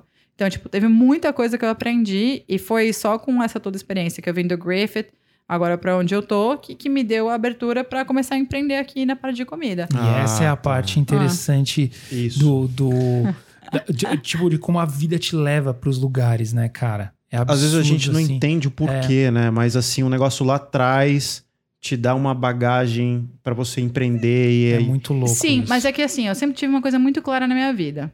Volto, já sei que é a terceira vez que eu falo desse negócio de ser project manager da minha vida. Uhum. Eu sempre tive uma coisa muito clara. Com 32 anos eu vou ter minha Porsche, com 35 anos eu vou ser milionária. Uhum. E eu vou ser vice-presidente de uma grande empresa. Como? Eu não sei. Mas eu vou ser. Cara, Inclusive, quando. eu tô atrasado em todos. É, eu já nem vou eu, já, falar. sabe- eu já passei o projeto Porsche, eu já passei o projeto vice-presidente de uma grande empresa, qual que é o outro? É, ser milionária, Porsche, Mas vice-presidente. milionário eu também não sou, então já passei de Mas todos, já, sabe- já tô eu nem vencido. vou já. falar da minha tudo pra vocês, porque Mas sabe o que acontece? Eu pelo menos penso assim, ó. Pode ser que eu não seja, mas eu dei o meu melhor pra conseguir. Claro. Isso. Mas a gente precisa de uma meta, né? É. Hoje, por exemplo, se eu quisesse, eu podia comprar minha Porsche. Eu ia ter que sair um pouquinho menos, guardar um pouquinho ali. Mas hoje é um sentido de posso, não quero neste momento. é isso que é o mais legal. É o escolher, né? É Ah. você ter ter, o poder a de oportunidade. escolha. Falar assim, eu tenho É. dinheiro pra comprar. É o Ah, o Thiago Negro fala muito isso no programa dele, Salve, né? salve, Thiago. Patrocina Esperamos nós. vocês aqui. Exato. O interessante é você ter o dinheiro pra ir lá e falar, eu, eu quero comprar determinado carro. Exato. e- É o- Agora, do, que, do que ir lá e comprar. É o que a gente tava falando. Meu, eu, eu- eu vim com o meu sapato da Gucci, né? Com o meu tênis da Gucci. Foi mil dólares. Pergunta se eu paguei. Não. Convenci meu marido a me dar. Não é que eu convenci ele a me dar. Olha, Olha só como é não que ela é, é que eu rápida. convenci. Mas eu deixei claro que eu queria. E fiquei Espertinha, ensornando. Espertinha, espertinha. Mas aí. Em 10 ele anos come- ela planeja, como é que eu vou fazer o meu marido me dar isso? Ela, Aí ela tá lá. Não, ela começou, ela começou falando assim: Amor, é amor que você fala a ele. É. Amor, Vida. ca- carinho, Vida. Carinho. e eu quero um. Como é que é tênis? Sapatilha. Uma sapatilha. Aí ele começou a dar explicação, ela falou assim: não, não compreendo, não, Não compreendo. Mas sabe, mas e aí, aí. já era. Quando, quando ele foi ver, ele já tava na loja da Gucci, já tava passando cartão, cara. Mas sabe o que é engraçado? Que eu tava falando com o Gui antes. Por exemplo, eu queria o sapato da Gucci, não comprei porque era eu pagando meus mil dólares. Mas na hora que eu fui dar o PS5 pra ele que valeu mil dólares, eu dei sem pensar duas vezes. Lógico. Agora, é o que eu falei pro Gui antes, antes da gente começar. Eu acho que às vezes é essa coisa do, do imigrante, tipo, meu, como que eu vou gastar mil dólares com isso? Você tem você pode, mas você se sente tipo assim, meu, eu vou gastar nisso. Mas será que não é o. o- porque assim, Porque a o gente imigrante sabe. tem medo, né? É. A gente se sempre a gente acha que a gente amanhã? tá. é, Ah. Que a gente tá sempre com a corda bamba. Parece que a gente tá sempre andando na corda bamba. Entendeu? Então, é. Não tem problema. Aqui. Eu fiquei quieto porque não é minha mesa. Eu só fiz, eu fiz assim, mas eu falei, não sei se eu posso falar. Vai, vai que depois acaba o podcast o Gui, o Gui fala: Porra, Billy, você deixou ela molhar a água e falou que não tinha problema. Depois a velho." gente manda conta, não tem problema. Não vai mandar nada, não. Cuida da sua vida, querido. Mas então, a gente, a gente tem mesmo esse medo porque a gente fica muito preocupado com amanhã, porque a, no- a nossa situação como imigrante nunca é 100% estável, pelo menos na cabeça do imigrante, Uhum. né?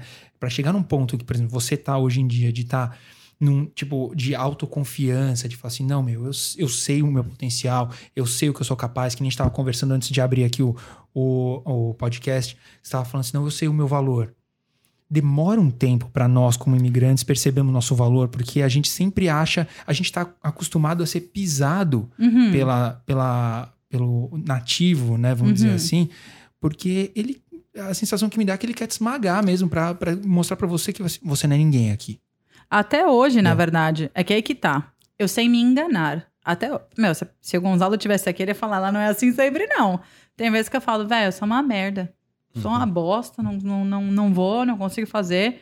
E ele, meu, para, tipo, não é assim. E aí, obviamente, tipo, eu vou e treino minha cabeça. E, é, e me enlouqueço. Voltando totalmente, que a gente perdeu todo o foco ali do que você me perguntou sobre os, o, o, de- dele ser meio proteccionista com, com entrevista, não sei o quê. O que eu sinto aqui, pela minha experiência de trabalho, talvez eu tenha descoberto o pulo do gato. Não que eu tenha descoberto, mas né, com a minha É, experiência. você dentro é. da, sua, da sua história, né? Primeiro de tudo, você quer. Meu, todo mundo fala, ah, você tem que mudar o seu currículo de acordo com a vaga. Ponto final. Não, não é só isso.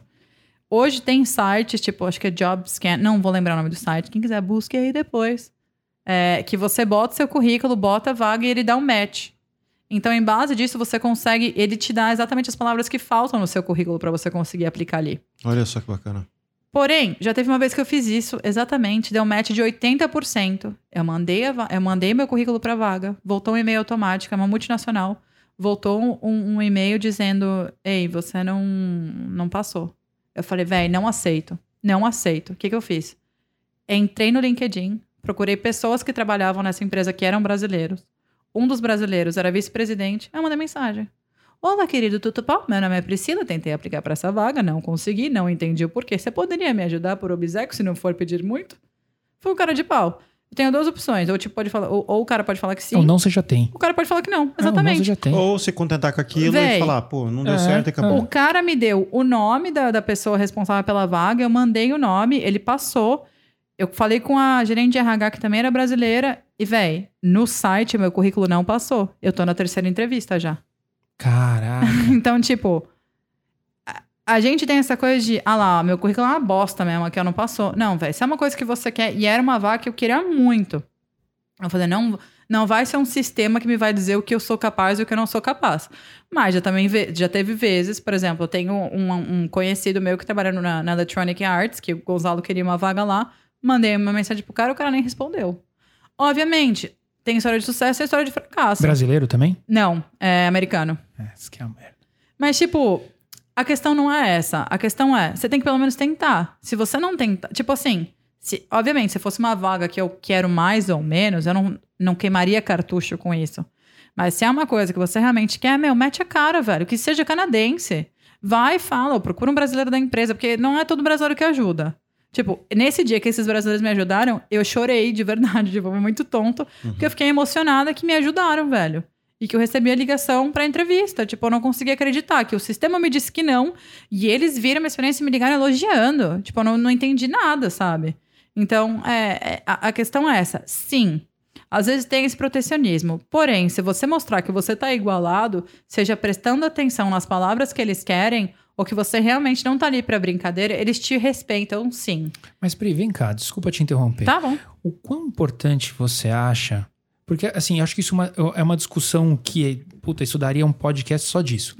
Mas, assim, é, eu já fui muito vítima desses ATS, que são os Automatic Trashing Systems. Sim. São, são aqueles, aqueles traba é, São softwares, são algoritmos que servem para filtrar os currículos, para quem não sabe, para filtrar os currículos é, com base em keywords. Basicamente é isso, né? Exato, exato. E até que ponto que isso não é uma, sei lá, é, é você, porque quem você falou, você é uma pessoa que tem uma baita experiência e tudo mais. Quantas pessoas, além de você, também já não foram descartadas no mercado? E, e até que ponto que, vamos supor, uma pergunta direta para você, você como empreendedora, você teria coragem de usar um ATS para descartar? Porque não, o ATS não contrata, ele descarta. Sim. Né? Quem contrata é, é o processo de entrevista das pessoas que passaram Sim. pelo funil. Então você teria coragem de usar um ATS Não. para. Não, de jeito nenhum. Cara, isso tem vários estudos que comprovam quantas empresas que perderam bons currículos por um sistema falho. Essa é a realidade. Por um sistema falho. É, porque é um sistema falho. Porque, meu, não tem o menor sentido. Como é que eu fui negada pela vaga e os caras, os, os presidentes da empresa, tipo, falando, meu, seu currículo é sinistro, por que, que você tá aplicando essa vaga? Essa vaga é pouco pra você. É, bicho, é, uma- é uma- é tipo uma Tipo- dança, é uma dança do acasalamento. Você tem que mostrar as palavras certas no currículo e eles Ah. só te acham se você tiver as palavras Ah. certas no Porra.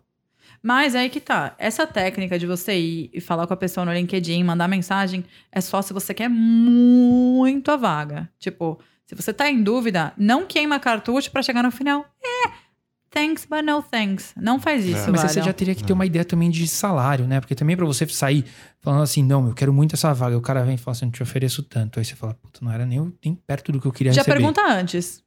Olha, tô muito interessado nessa vaga. É, assim, se você puder me ajudar, te agradeço muito. Porém, também, é, o, o range de salário que eu tava procurando era esse. Né? Que ele já te. Tipo assim, por mais que não tenha, às vezes eles te falam. Ou você pode olhar no Glassdoor. E tem lá, a galera que às vezes já trabalha na empresa, bota as, as médias salaria- sa- salariais. E tem um site que chama Payscale, que lá eles botam seu, seu Pay worth. scale funciona aqui no Canadá Funciona, também? funciona. Achei que só fosse nos Não, Estados Unidos. Não funciona. Eles botam seu scale. Porém, tem uma parte interessante. A parte do seu cérebro. Seu cérebro ninguém calcula. Isso é você que tem que calcular. Mas seja sincero com quanto que você vale. Tipo, eu tenho 12 anos de experiência logística e supply chain. Eu sei o meu valor. Se vem um cara de 6 anos de experiência, não tô dizendo que ele não vale o mesmo que eu. Mas seja sincero no que você tá pedindo. Tipo, não queira chegar com pedindo um salário de 100 mil, porque você não vai. Pode ser que você consiga, pode ser que eu esteja enganada e sim que você consiga. Mas seja realista naquilo, no seu worth, né? No, no- no quanto você realmente vale. Porque às vezes eu vejo muita gente falando isso. Nossa, só me pagar isso. Não, mas peraí, qual, qual é a sua experiência? O que, que você pode levar para a empresa? Por que, que você não bota o pé dentro e vai crescendo? Porque e, o- o- quando eu aceitei trabalhar no, no office do Joey, que eu aceitei ser tão humilhada, foi porque eu tinha o meu plano. Meu plano era entrar em um office para me mover. Fazia parte da sua, do seu plano construtivo. Mas, você- mas você Exatamente. tinha planos de subir dentro dessa De empresa? jeito nenhum, era bem claro. Era um só trampolim. escadinha. Era É. um trampolim pra você É. procurar outra coisa, Ah, entendi. totalmente. Tipo, é, aprender tudo que eu pudesse aprender. E eu fazia muito contato com gente, então eu aprendi a falar. Meu, eu falava com o, o vice-presidente do Walmart, eu tinha que explicar por que, que os deliveries não, não chegaram a 98%, porque tava 97,5%. E você não pode gaguejar com o vice-presidente do Walmart É, explicando é. isso, entendeu? Então, É. isso também me deu muita segurança. Então, tipo, não era o salário que eu queria. Não, meu, era dois pau e meio. Dois pau e meio é um salário mínimo. Eu É um salário mínimo aqui. ah, é e eu verdade. lidava com gente importante, entendeu? E, mas é- era porque eu tinha na minha cabeça que aquilo era uma escada. E que 2.500 mais o meu delivery me dava pra fazer aquilo. Agora, se você perguntasse pra mim, Pri, se esses 2.500 não desse pra você pagar suas contas e você tivesse que ficar cheia de dívida, você aceitaria? Não. Não, porque não, não vale a minha tranquilidade. Eu continuaria fazendo Uber. E aí, faria Uber aí, meu, 16 horas por dia, como já teve vezes que eu fiz. O college era 14 mil dólares por semestre. É, o Felipe, ele continuou me ajudando com metade, porque a gente ia aplicar a residência junto. Depois eu me estressei com ele, apliquei sozinha, não é mesmo? Tudo bem. Paguei sua, sua faculdade também. Ele tá aqui ainda? Tá, tá com a canadense, que ele tava, Olha só. né, assim, né, tá com ela. Vai pegar papel, não é mesmo? Porém, É. não importa, eu já tenho maquiagem. Amor. E...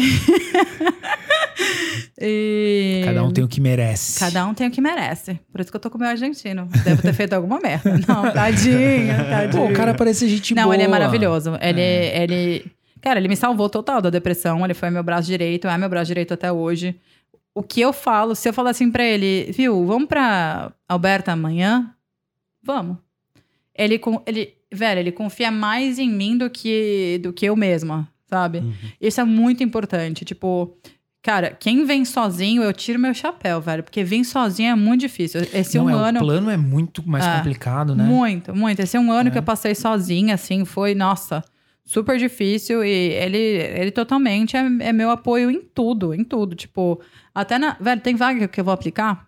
Eu falo assim, meu, essa vaga de vice-presidente aqui, amor, sabe isso que eu vou aplicar? Aplica. Não vou aplicar, amor. Ele não acredita vão. em você pra Cara. caralho. Não vão me chamar. Aplica, você não sabe. Se você não aplicar, você não vai saber. Porra, que bacana. Teve mano. uma vaga de diretor que me chamaram pra uma entrevista. Tá vendo? Tipo. Eu acho que só a experiência da entrevista já Exato. é válido. É, não, Exato. entrevista é treinamento, né, cara? Total. É Obviamente não me chamaram, né? Porque não tinha suficiente, um mas. gabarito desse É. te, te dá um. Hum. Te prepara pra outras entrevistas. É verdade. E teve É verdade. entrevista, igual a gente tava falando antes, que o cara foi mó, tipo, nariz empinado, principalmente que ser mulher no ramo de logística e supply chain é mais difícil. Já te vem com outro olho, com outros olhos. Tanto que se você vê a quantidade de vice-presidentes e tal, CEOs de supply chain logística, a maioria é homem, porque essa coisa de, de- de- do- da- das exatas e tal, tipo, ah, isso aí é mais homem. Não, velho. Então já teve vezes, tipo, de- porque era mulher, meio que torceu o nariz. E eu continuo a séria. Velho, teve uma entrevista que eu fiz na semana passada, cara, foi com um russo. Pensa numa entrevista ruim. Eu aqui, ó. Com um sorriso aqui na cara, fina. Com meu arquinho de Mas pérola. ruim, ruim porque o cara foi grossão Porque o cara é você, grosso, velho. assim. Era um russo, tipo. Aí ele falou: o que, que você entende de logística? Eu falei, tudo que você pode imaginar. Inclusive, se você tiver qualquer pergunta, fica à disposição. Assim. É, puta, eu insisto, cara, pra chegar nesse nível de autoconfiança tem que, meu. Mas, meu, eu terminei É. a entrevista, eu falei pro Gonzalo. Nem fudendo, eu vou trabalhar nesse lugar, nem se me chamarem. O cara não vai me chamar, tá óbvio. Mas você tá louco, se o cara já tá me tratando assim na entrevista. Não, não Tipo, é pra você. não. Não. não é pra você. E uma técnica que eu faço, no final da entrevista, que pergunta: você tem alguma pergunta pra mim? Sim. Eu sempre pergunto alguma coisa pro entrevistador. Mas alguma coisa relevante. Não é o momento de perguntar "Ai, quanto que eu ganho, como é que vai ser de férias. Não, não é o momento. Eu sempre pergunto du- duas coisas que são clichê e, tipo, dependendo da conversa, eu pergunto outra coisa. A primeira coisa que eu pergunto qual a coisa favorita dele da empresa e a coisa que ele menos gosta, que se ele pudesse mudar, o que seria, né? E esse russo foi o único que foi grosso, assim, comigo, de falar: Ah, eu, qualquer empresa que eu trabalho, eu gosto. Ah, eu Tá. falei. Porra, Não além de tudo, o cara é vaselina, né, meu? É. Aí eu falei assim, Ele não tava nem ok, no problem. It's good to know Mas, that mas there's ele no... fez essa pergunta pra você. Ele falou: você tem alguma dúvida? Sim, Ou seja, ele fez Sim. pra, é, é protocolar. clichê. É, é protocolar, clichê. Porque ele não tava nem um pouco interessado em te responder. Não, não. Tipo, tô- cara, geralmente eu vou super bem em entrevista. É, modéstia à parte, acho que as entrevistas que eu acabo não indo pra segunda fase. Tem entrevista que eu me dou conta que eu não tava preparada. Tipo, uma coisa, velho, pra quem tá procurando emprego aqui, não faço o que eu fiz, que é a pessoa te ligar: Oi, tô te ligando de empresa tal, você tem 20 minutinhos pra falar? E você dizer que sim, sem estar preparado. Nunca faça isso. Porque tem gente que pensa, eu pensava assim, nossa, vou falar que eu, que eu tô ocupado agora, não vão me ligar mais. Não, eles são Isso é super, super normal aqui, compreensivos. Fala que você tem uma reunião, mas esteja preparado. Porque Se eles te eu- pegam de surpresa, né? Exato, eles perguntaram o que você sabe da empresa. Aí eu rapidinho tive que abrir ali o Google ver e tal. Tipo, uma- foi, foi, feio, foi feio. Outra entrevista que eu sei que eu não passo pra segunda, porque o que eles querem pagar não é o que eu quero receber. E tipo, eu não vou, não vou aceitar, velho. Hoje eu tenho um trabalho estável, tenho. ho- Hoje o que eu ganho me dá a vida que eu tenho. Eu já tô nesse mesmo trabalho, nesse mesmo salário, tem um ano. Eu, eu vivo plano de trabalho. Chego dois anos, eu Mas você canso. trabalha mais tempo nessa empresa que você Tem dois trabalha, anos. É que eu troquei, troquei de, de, de, é, posição. Posição, entendi. É, e uma das coisas que, tipo, uma das frases que eu tenho na minha cabeça é uma frase do Steve Jobs, que é: vai todo dia quatro vezes, vai qu- quatro vezes na frente do espelho e se pergunta quatro vezes se você tá feliz com aquilo que você vai fazer. Tipo, vou trabalhar, tô feliz, quero trabalhar? Não. Gosto do que eu faço? Não. Cara, hoje eu tô com burnout, porque eu odeio meu trabalho, eu não gosto do que eu faço, porque eu me frustro. Por que, que eu me frustro? Porque na, na parte que eu faço, é uma parte que eu não tenho controle de erros. Eu trabalho com a parte de repack. Ou seja, se você não tem o label da, da, da San Pellegrin e eu, não, e eu não posso botar água aqui, a culpa é minha. Mas peraí, a culpa não é minha, mas não, não tem o Ah. label porque o, o É a fulano lá- responsabilidade, Controle. né? É. Exato. Então, o fato de eu não ter o controle, e mesmo assim, às vezes ser cobrada disso, de ter que ouvir, não, mas você podia ter ligado. Não, velho, não. po- Tá bom, eu liguei, mas mesmo assim não resolveu. Porque não. porque eu posso falar, ô Gui, é, tem como você pegar um pouco de água pra mim? Tem. E fica nisso. Ah, ô Gui, É. mas tem uma hora que eu já te pedi, não, peraí, já vou. Uhum. Ô Gui, mas já faz seis horas, tô morrendo, já tô desidratada. Ai, tá bom. Tipo, você não tem controle. A pessoa pode falar que sim, mas entre, entre dizer que sim e fazer é muito né? grande a É. distância. Então, tipo, é, hoje eu só quero trocar de emprego porque eu não sou mais feliz no que eu faço e eu não tenho medo. Porque às vezes a, a pessoa, a gente brasileiro tem essa coisa, então tem que ficar muitos anos na empresa. Aqui no Canadá não é assim, Eles meu. não olham isso. Não, não. Tipo, eles vão te perguntar porque você saiu. E você tem que ter a sua resposta clara. E hoje, quando me perguntam por que eu quero sair do meu, do meu trabalho, que eu te, tô fazendo minha carreira lá, eu falo. Porque eu quero novas aventuras e eu estou frustrada na minha carreira. Ponto final. Tipo, eu sou clara que é por isso. E eu deixo claro que o, que o salário que eu ganho hoje é um bom salário. E que eu só sairia por esse outro salário. Ponto final, velho. Não quer pagar, não paga. Como teve entrevista que eu tava falando, que eu não passei porque o que eu tava pedindo não era o que eles queriam pagar. Então tá bom. Eu vou achar o que queira pagar, o que eu quero receber. É Ô. Pri, e vem cá, uma dúvida minha. É, pela, pela sua trajetória que a gente está conversando aqui, não me parece que isso tenha sido um problema para você em algum momento. Mas talvez você já tenha esbarrado em coisas assim, às vezes até no momento de você contratar alguém. É, como que você enxerga que o mercado. É, é chato falar isso, enxerga como enxerga, mas como você enxerga que o mercado vê a questão do gap na profissão? Por exemplo, você ficou. Vamos supor que você ficou no college, o college te exigiu full time, você não conseguiu emprego, depois você sai para começar a trabalhar, você fala assim: não, fiquei um ano e meio sem trabalhar. Uhum. Como, como que você acha que o, o mercado absorve esse tipo de coisa bem, não enxerga bem, é mal visto no mercado? Como que você acha que é isso por aqui? Tem gente que diz pra botar, mesmo a sua outra experiência, tipo, se você fazia Uber pra botar. Ah, é? É. Eu não sou dessa linha. Você Eu- não eu- aposta nisso. Eu não aposto nisso. Tipo, Porque não tem nada a ver com a área que você está aplicando? cara, porque, por- exatamente pelo, pelo sistema, às vezes já te auto-eliminar porque você estava fazendo Uber antes, entendeu? Então, Entendi. assim, eu focaria em botar aí a parada do college. E quem tem uma empresa no Brasil, um amigo com empresa, alguma coisa assim. Fica a dica, lá, galera. Trabalho Fica a remoto, dica. entendeu? Entendi. Essa é a realidade, meu. A gente. A gente tá em desvantagem porque é imigrante. Então, alguma coisa tem que fazer a gente se elevar. Então, é isso. Tipo, e se você for parar pra pensar, a gente não é que a gente tá parado, meu. A gente sempre tá fazendo alguma coisa. Não, você tá investindo na sua contas, você tem que educação, pagar pô. conta. Exato. Quem que dá conta de ficar no período college só estudando, estudando, estudando? É. Você, vai, É. você vai fazer uma faxina, Exato. você vai trabalhar em hotel como eu trabalhei, Exato. né? Dobrando roupa e Por colocando exemplo, o, o meu, o meu marido, ao invés de botar cleaner, eu falei, bota superintendent. Uhum. Entendi. Por quê? Porque você tem management skills. E aqui, você sabe, não é tipo que o cleaner não, limpa tal, não sei o que, não. Tipo, você, tem que fazer um negócio perfeito, porque senão depois vão te encher o saco. Então, de qualquer forma, você é manager do seu trabalho. Então, foi o que eu falei pra ele, não bote cleaner. Bota aí, superintendent. Pronto. Pronto. Não deixa de ser verdade, porque era o que ele fazia. Mas, Mas ele não, não- tinha o título. Mas não pelo um preconceito que o Não. RH vai ter sobre o seu Não. respeito, mas é por uma questão lógica via sistema que ele vai te eliminar se ele encontrar Exato. é, delivery no, no seu Exato. currículo. Exato. Fica aí uma estratégia, então eu não sabia disso. Eu, eu- a ver, não. Obviamente, talvez pode ser bias da, da, da pessoa de ver, tipo, ó, o cara fazer delivery e tal. Então, assim, é nada mais porque vai facilitar a sua vida Mas de será você ter que que esse cara vai ter essa chance de realmente uma pessoa olhar lá e fazer o scan do... Alguns do... sim, tipo, Alguns quando você sim. aplica por Indeed, geralmente são pessoas que vê. Depende Ah, da é? vaga. Por Eu não exemplo, quando, quando é o sistema do Indeed, geralmente é uma pessoa que tá lá do outro lado. Agora, Uhum. quando você entra no site da empresa, geralmente não. É, é complicado dizer, mas eu sempre pe- pensaria assim, ó. Quando eu, quando eu faço meu currículo, eu penso o seguinte: se eu tô aplicando a vaga, se estão aplicando para uma vaga que eu estou contratando, o que eu, quais as qualidades que eu estaria buscando na pessoa? O que me chamaria atenção?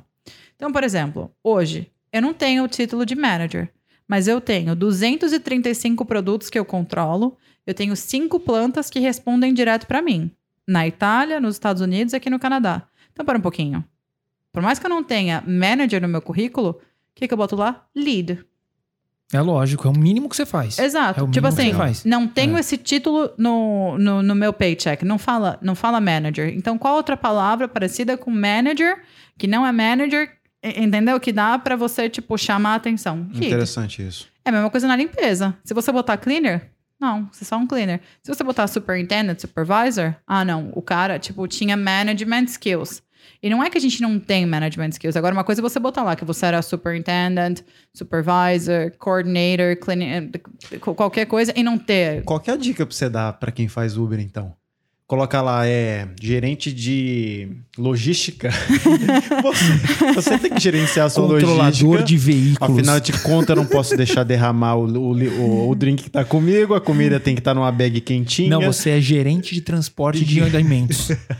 Cara, não- essa é uma boa pergunta. Tem a Cibele, é, trabalhar no Canadá, acho que você tem que falar com ela. Ela deve É. saber melhor.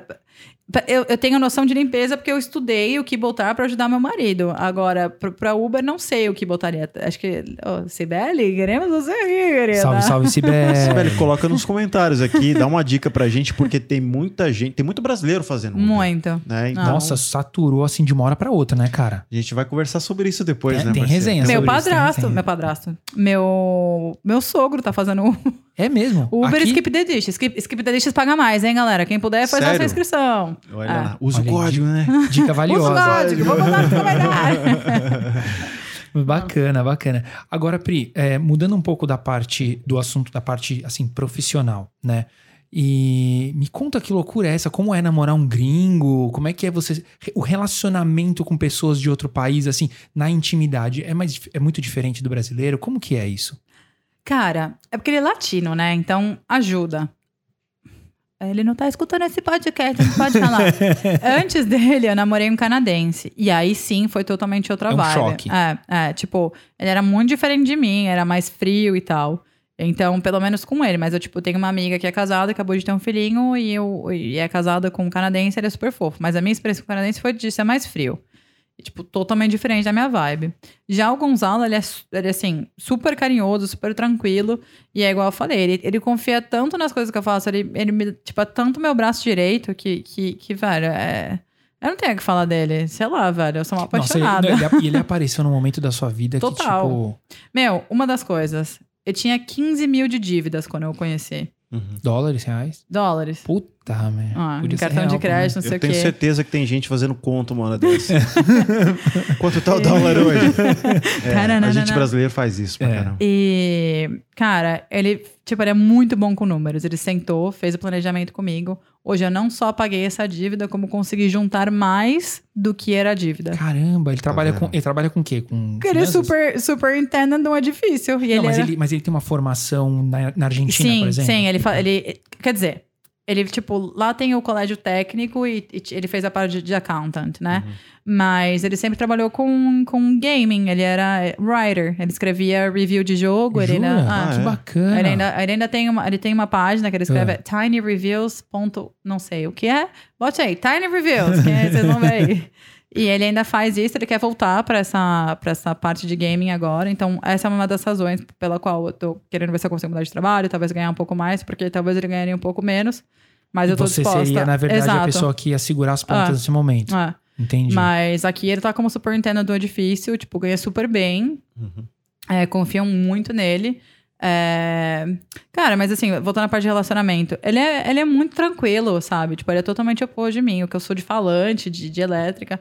Ele é muito sussa. É bom que é, dá aquela, aquela É. balançada, né? Um, um contrabalanceia o outro, né? E foi difícil pra ele arrumar emprego aqui também? Como é que é essa questão do argentino procurar emprego aqui? Cara, por isso que eu falo, né? A parada não é, não é ser brasileiro, não é ser argentino, o problema Uhum. é latino, velho. Pra mim, o problema é latino. Tá. Por exemplo, a gente sabe que tem é, brasileiro que contrata brasileiro pra pagar 10, 12 dólares a Pra hora. explorar. É. Tem. Uhum. Quando o Gonzalo chegou, a gente é, foi 2018. Ele chegou e a gente já logo se conheceu. Nem dei tempo dele sair com uma canadense. Glória a Deus. Foi lá brasileira. Já Ah, vem aqui, amor. Segurou com as duas mãos, cara. Tomamos um chá, não é Segurou mesmo? com as duas mãos. Eles hablar? E ele começou trabalhando para um argentino. Gente, esse argentino pagava 1.100 dólares para ele. Nossa. E ele não queria me falar, porque nessa época eu já tava ganhando um pouquinho, era uns dois pau e meio. Esses, que era a época do Joey, que era 2.500, mas o delivery me dava uma graninha pra pagar o colo, né, Tá. tranquilinha, ter meu carro e tal. E... E aí teve uma vez, tipo, que eu, e eu queria todo final de semana sair com ele. Aí teve uma vez que ele falou, Fia, não dá pra gente ficar saindo não, amor, porque faz me rir, não, não tá dando não. Entendi. Aí, cara, como assim? Aí ele, não, porque, tipo, eu ganho 1.100 dólares, não sei o quê. Eu falei, velho, os caras filha da puta. Olha ele só. tá te roubando, Pula velho. fora. É. Aí ele ainda fez assim, tipo, só que ele gostava desse trabalho. Aí Era numa, numa escola de espanhol e tal, tipo, ele dava aula às vezes. Ou, sabe quanto que ele cobrava dos alunos da aula particular? 25 dólares. Ele pagava, tipo, o mesmo pro Gonzalo, não pagava nada extra. Era o salário Nossa. dele e ponto. Pô, mó Nossa. negócio bom pro cara, hein? Nossa senhora. Aí ele até, tipo, fez uma oferta pedindo pro cara pagar 12 dólares a hora. E o cara falou: "Ah, não, não posso te pagar isso. E você não vai conseguir um trabalho melhor que esse. Aí eu falei pra ele: Meu, sai desse trabalho e eu vou aguentar nas pontas. Só que o Gonzalo, nessa época, ele, ele é muito metódico. Então, tipo, a palavra namorada pra ele não é igual a gente. Saiu meia dúzia de vezes, já virou minha namorada. Não. Ah. É pra casar. Caramba. Eita, então a É. coisa ficou séria Esse rápido. cara é muito sério. Era, que era ficou séria rápido. menino, a gente, come- a gente se conheceu em fevereiro. Era maio. Eu estava no meu apartamento, ele estava comigo. Ele já tinha a chave do apartamento nessa época. E ele viu que estavam doando uma husky. Eu quero essa husky, eu quero essa husky. Eu falei, querido, vem aqui, ó. Pra gente adotar ela, você vai ter que passar quatro dias por semana aqui em casa, porque eu não vou ficar cuidando do meu cachorro sozinha. Não, Husky quase não tem energia. Não. Não, e era é um cachorro super calminho, Super cãozinho de apartamento. Hoje ela é um amor, hoje ela é um cachorro de apartamento de verdade. Você abre a porta, ela assim, não tô afim, não. Ela é maravilhosa. Bom, adotamos a Luna. Aí, o Gonzalo ainda tava no outro apartamento, né? Porque ele trabalhava pra esse cara. Eu falei, ô querido, o negócio é o seguinte: você tá morando aqui e morando lá. Eu tô pagando o aluguel daqui, você tá pagando lá. Vamos juntar as coisas aqui e pagar é, tudo junta aqui. escova de dente, Lógico. pô. Junta escova de dente, mais fácil, mais barato. Ah, é? Aí É. eu falei pra ele, mas o que que eu sou sua?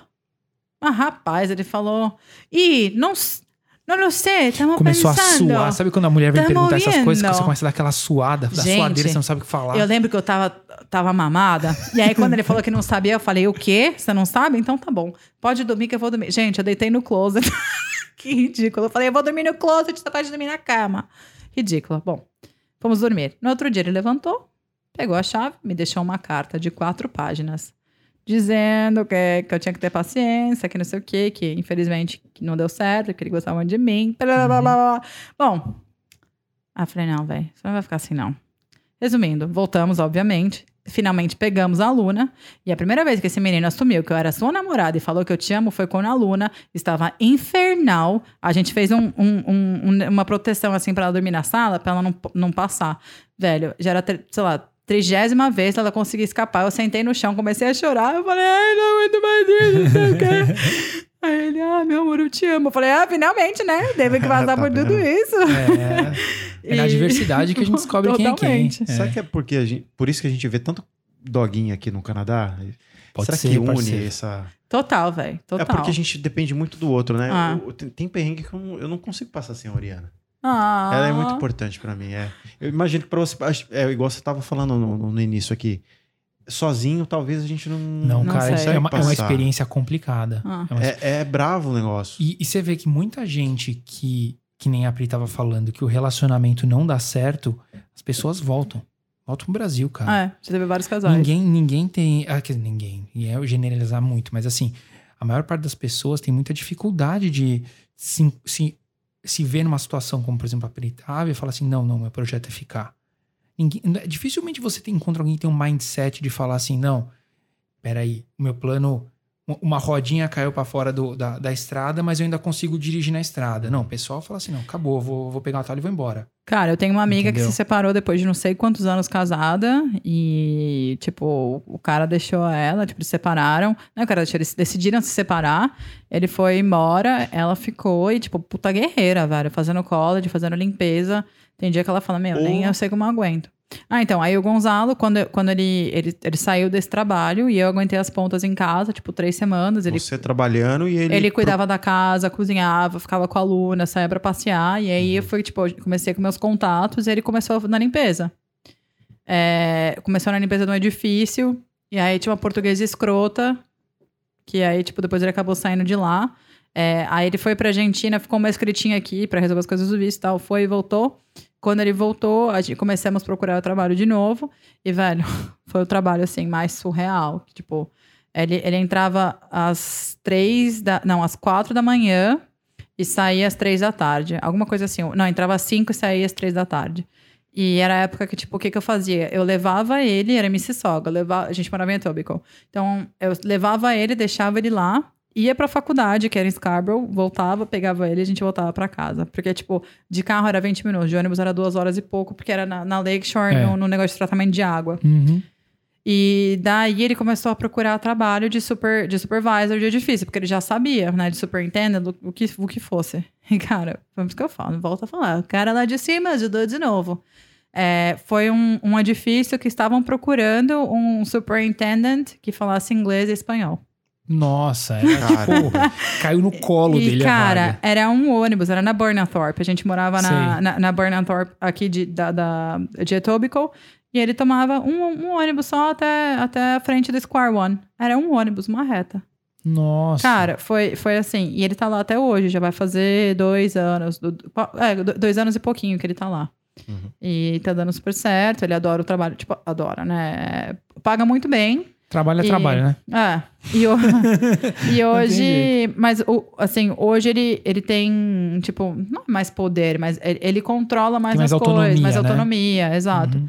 Mas é aquela coisa, tipo, você ainda é um contractor, porque ele, ele tem o contrato com, com o office. Então, por exemplo, para tirar férias, não, ele não tem férias, tipo, décimo terceiro, não, não décimo terceiro não, tipo, bônus, essas coisas, mais ou menos que ele que, tipo, faz as contas dele pra juntar. E aí, por isso que ele quer voltar pra, pra área de gaming, que, tipo, que é o que ele gosta. E hoje a gente tem a, a, a tranquilidade de saber que, tipo, que eu, eu com o meu conhecimento, a gente Vocês conseguem A gente manter consegue. a casa n- no- numa. Tendo uma diferença, assim, você segura É. nas pontas um momento, ele segura nas pontas no outro momento, vocês Exato. fazem essa alternância. assim, Cara, quando ele não precisar. tem problema nenhum de, tipo, falar, porque a gente tava num- numa mesa com os pais dele, né? E aí, não, não lembro como que foi o assunto, mas ele falou: Meu, sendo muito sincero, entre eu e ela, quem tem mais chance de ser CEO milionário? Ela. Ela sabe muita coisa. Tipo, ela tem. já- é, meu, eu me formei em Direito, Logística, International Business Management e Software Engineering. Ah, é porque eu fiz engenharia de software aqui, não fiz nada de logística. Caramba. E É. Essa, essa, esse software engineering foi No durante. Centennial.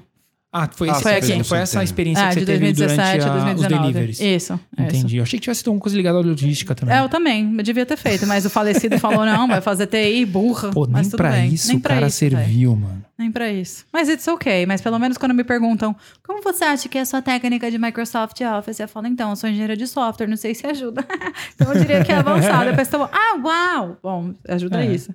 Mas é tipo, ele não, não tem essa coisa de, do, homem ter que falar, não, que eu sou provedor da casa. Não, velho. Tipo, ele fala, meu, é, se, se você ganhar mais ou eu ganho mais, não, não interessa. Tipo, a gente corre junto, Você sabe? acha que isso é um, um negócio do brasileiro pensar? Eu O ia homem tem que perguntar isso, provedor? sabia? É. Ia perguntar isso, porque acha existe que- muito essa cultura, né? Pra- no- Cara, não, não sei, porque, tipo assim, ó, o pai dele não, não, é, não é machista nem nada, mas o, o, o pai. Os pais dele, a mãe dele na cabeça dela eh, tem que. Ela tem que limpar a casa, tem que arrumar a cama. Tipo assim, quando eu levanto, sei lá, às 10 horas da manhã e não arrumo a cama, ela não me fala nada. Mas eu sei que ela já falou pro pai dele, tipo, ai, porque. Poxa, Priscila, né? Deixa pra arrumar a cama depois. Foda-se, tô na minha casa, não tô nem Então aí, você acha que é uma coisa mais geracional? Mas eu acho que é de geração, É, claro. entendi. E geração e, e, e educação. Porque tem aquela coisa. Quando, quando a gente é, tá, tá crescendo, das duas, uma. Ou a gente quer ser exatamente como nossos pais, ou a gente quer ser todo o oposto do que é os nossos pais. Tem atitudes do meu pai que eu quero ser totalmente o oposto do dele. Tá. Por exemplo, meus pais eram divorciados. Então, na minha cabeça, quando eu casei, eu casei pra nunca me separar. Tipo, tanto que foi difícil pra pra sair do meu, do meu relacionamento antigo, porque pra mim era Você muito difícil insistindo. aceitar o divórcio. Então, tipo, eu tentei de tudo. Uhum. Então, é, tem essa coisa. Então, acho que talvez, assim, tipo, o, velho, o Gonzalo não reclama nunca. Tipo, se eu, se eu falo pra, sei lá, se eu não tá. Porque agora a mãe dele tá aqui, então, então ajuda. Mas teve vezes que, tipo, eu cozinhava, ele limpava. Mas tinha vezes que eu tava cansada, trabalhei um montão. Velho, pede comida aí, não vou cozinhar, não. E ele nunca falava tudo nada. certo, e tava tudo certo, exato. Mas, pelo que mãe- as coisas que a mãe dele me conta, tipo, o pai dele é da geração que, tipo, chegava em casa e esperava que a comida estivesse pronta. Porém, ela também não trabalhava. Então, é diferente. Eu acho que, que vai, tipo, da criação e vai da mentalidade do cara. Tipo, Entendi. tem cara que não aceita. Como que minha mulher ganha mais que eu? Como minha mulher é provedora? Pro ego da- do, do homem É. fica mais difícil É. realmente aceitar isso, né? Ah, Entendi. Tipo, Eu- como eu que sou ela é totalmente provedora? descolado, parceiro. Você... Não, eu sou de boa com isso também, parceiro, porque a gente já teve momentos na. Pô, eu e a Tamires, a gente tá junto há... vai fazer 15 anos já, né? E, cara, teve momentos onde ela segurou as pontas e, e, cara, ela- a gente sempre foi muito parceiro. Eu acho que se eu pudesse resumir a receita do sucesso do meu relacionamento com a Tamires, é parceria, cara. Total. Ah. Quando, quando um se ferra, o outro tá lá pra apoiar. Quando, quando é pra subir, sobem os dois juntos. Quando é Uhum. pra incentivar, tá um sempre um incentivando o outro. Eu acho que é o segredo do sucesso de um E o Canadá cobra cara. essa organização Sem dúvida. de Total. parceria. Se Sem você não dúvida. for parceiro do outro aqui, meu. Aqui tem que ser um time. Não adianta você. Você falar, ah, não, eu sou machão, as coisas têm que dar certo, é por Não, uma cara, via que você eu tem que. escolhi, é acho que- quis. Parte de você participar, é, é, viver um processo de imigração é um processo de Ah. desconstrução de vários valores que a gente cresce ouvindo e vendo no, no, no Brasil, sabe? Mas, Pri, pra encerrar, eu tenho uma, uma pergunta que acho que a gente consegue até talvez tocar mais um pouco nisso. O que, que você mais sente falta do Brasil? A comida. Só? Só. Só a comida? Só. Eu quero, inclusive, ir pra São Paulo no que vem, se Deus quiser. Onde você é lá de São Paulo? Bela Vista. Na verdade, eu era de Itaquera, né? E Ah. aí cresci, fiquei metida, fui pra Bela Vista. Entendi. Mas é ZL aqui, Entendi. filho. Então você É. não precisa nem perguntar que time você torce. São Paulina. Não sou corintiana, não, amor. Cuida da sua vida, Ah, não, querida. Não, não, não, não. Agora Amor. sim. Tava bom. Agora sim. Agora você tá em minoria aqui, parceiro. Você é São Paulino, mas treinou sempre no Palmeiras. Então, eu- Então não você conta. não é referência. Não, é verdade, mas você sabe que era só pela proximidade de onde eu morava, porque Entendi. era mais fácil. Mas eu sou sócio do São Paulo. Inclusive, é, se eu não me engano, eu acho que. Não sei se meu pai vai assistir isso, mas o- se eu não me engano, acho que é um meu. É o tio avô do meu pai, que foi um dos fundadores do São Paulo. Bacana. E Hum. por causa disso, ele tinha um título vitalício que se manteve na família um tempo. Eu não sei se ainda tá, tá na família por, por ser família de um dos fundadores do São Paulo. Então, era só porque realmente eu morava nas- na, na- perto do centro, eu morava em Perdizes e o Morumbi é do outro lado. Ah, Exato, tá vendo? Puta, mas eu não posso falar nada, cara. não sei não de posso falar nada, cara. Só- olha, até é- o convidado já me fica fazendo bullying comigo já. E aqui a gente, é, a gente vai falar sobre isso depois, né? Porque o Billy Foda. tem uma vida diferenciada. É, as meninas Não é, riem, meu né? filho? E- Mas aqui a gente é Raptors, né? Então. É, ah, é, it's não, ok. tá- Chega né? aqui e fica tudo Tá igual. de boa, tá de Exato. boa. Vai todo mundo lá pro É. Bem querendo. Uau, Exato. é isso. We North. We the North.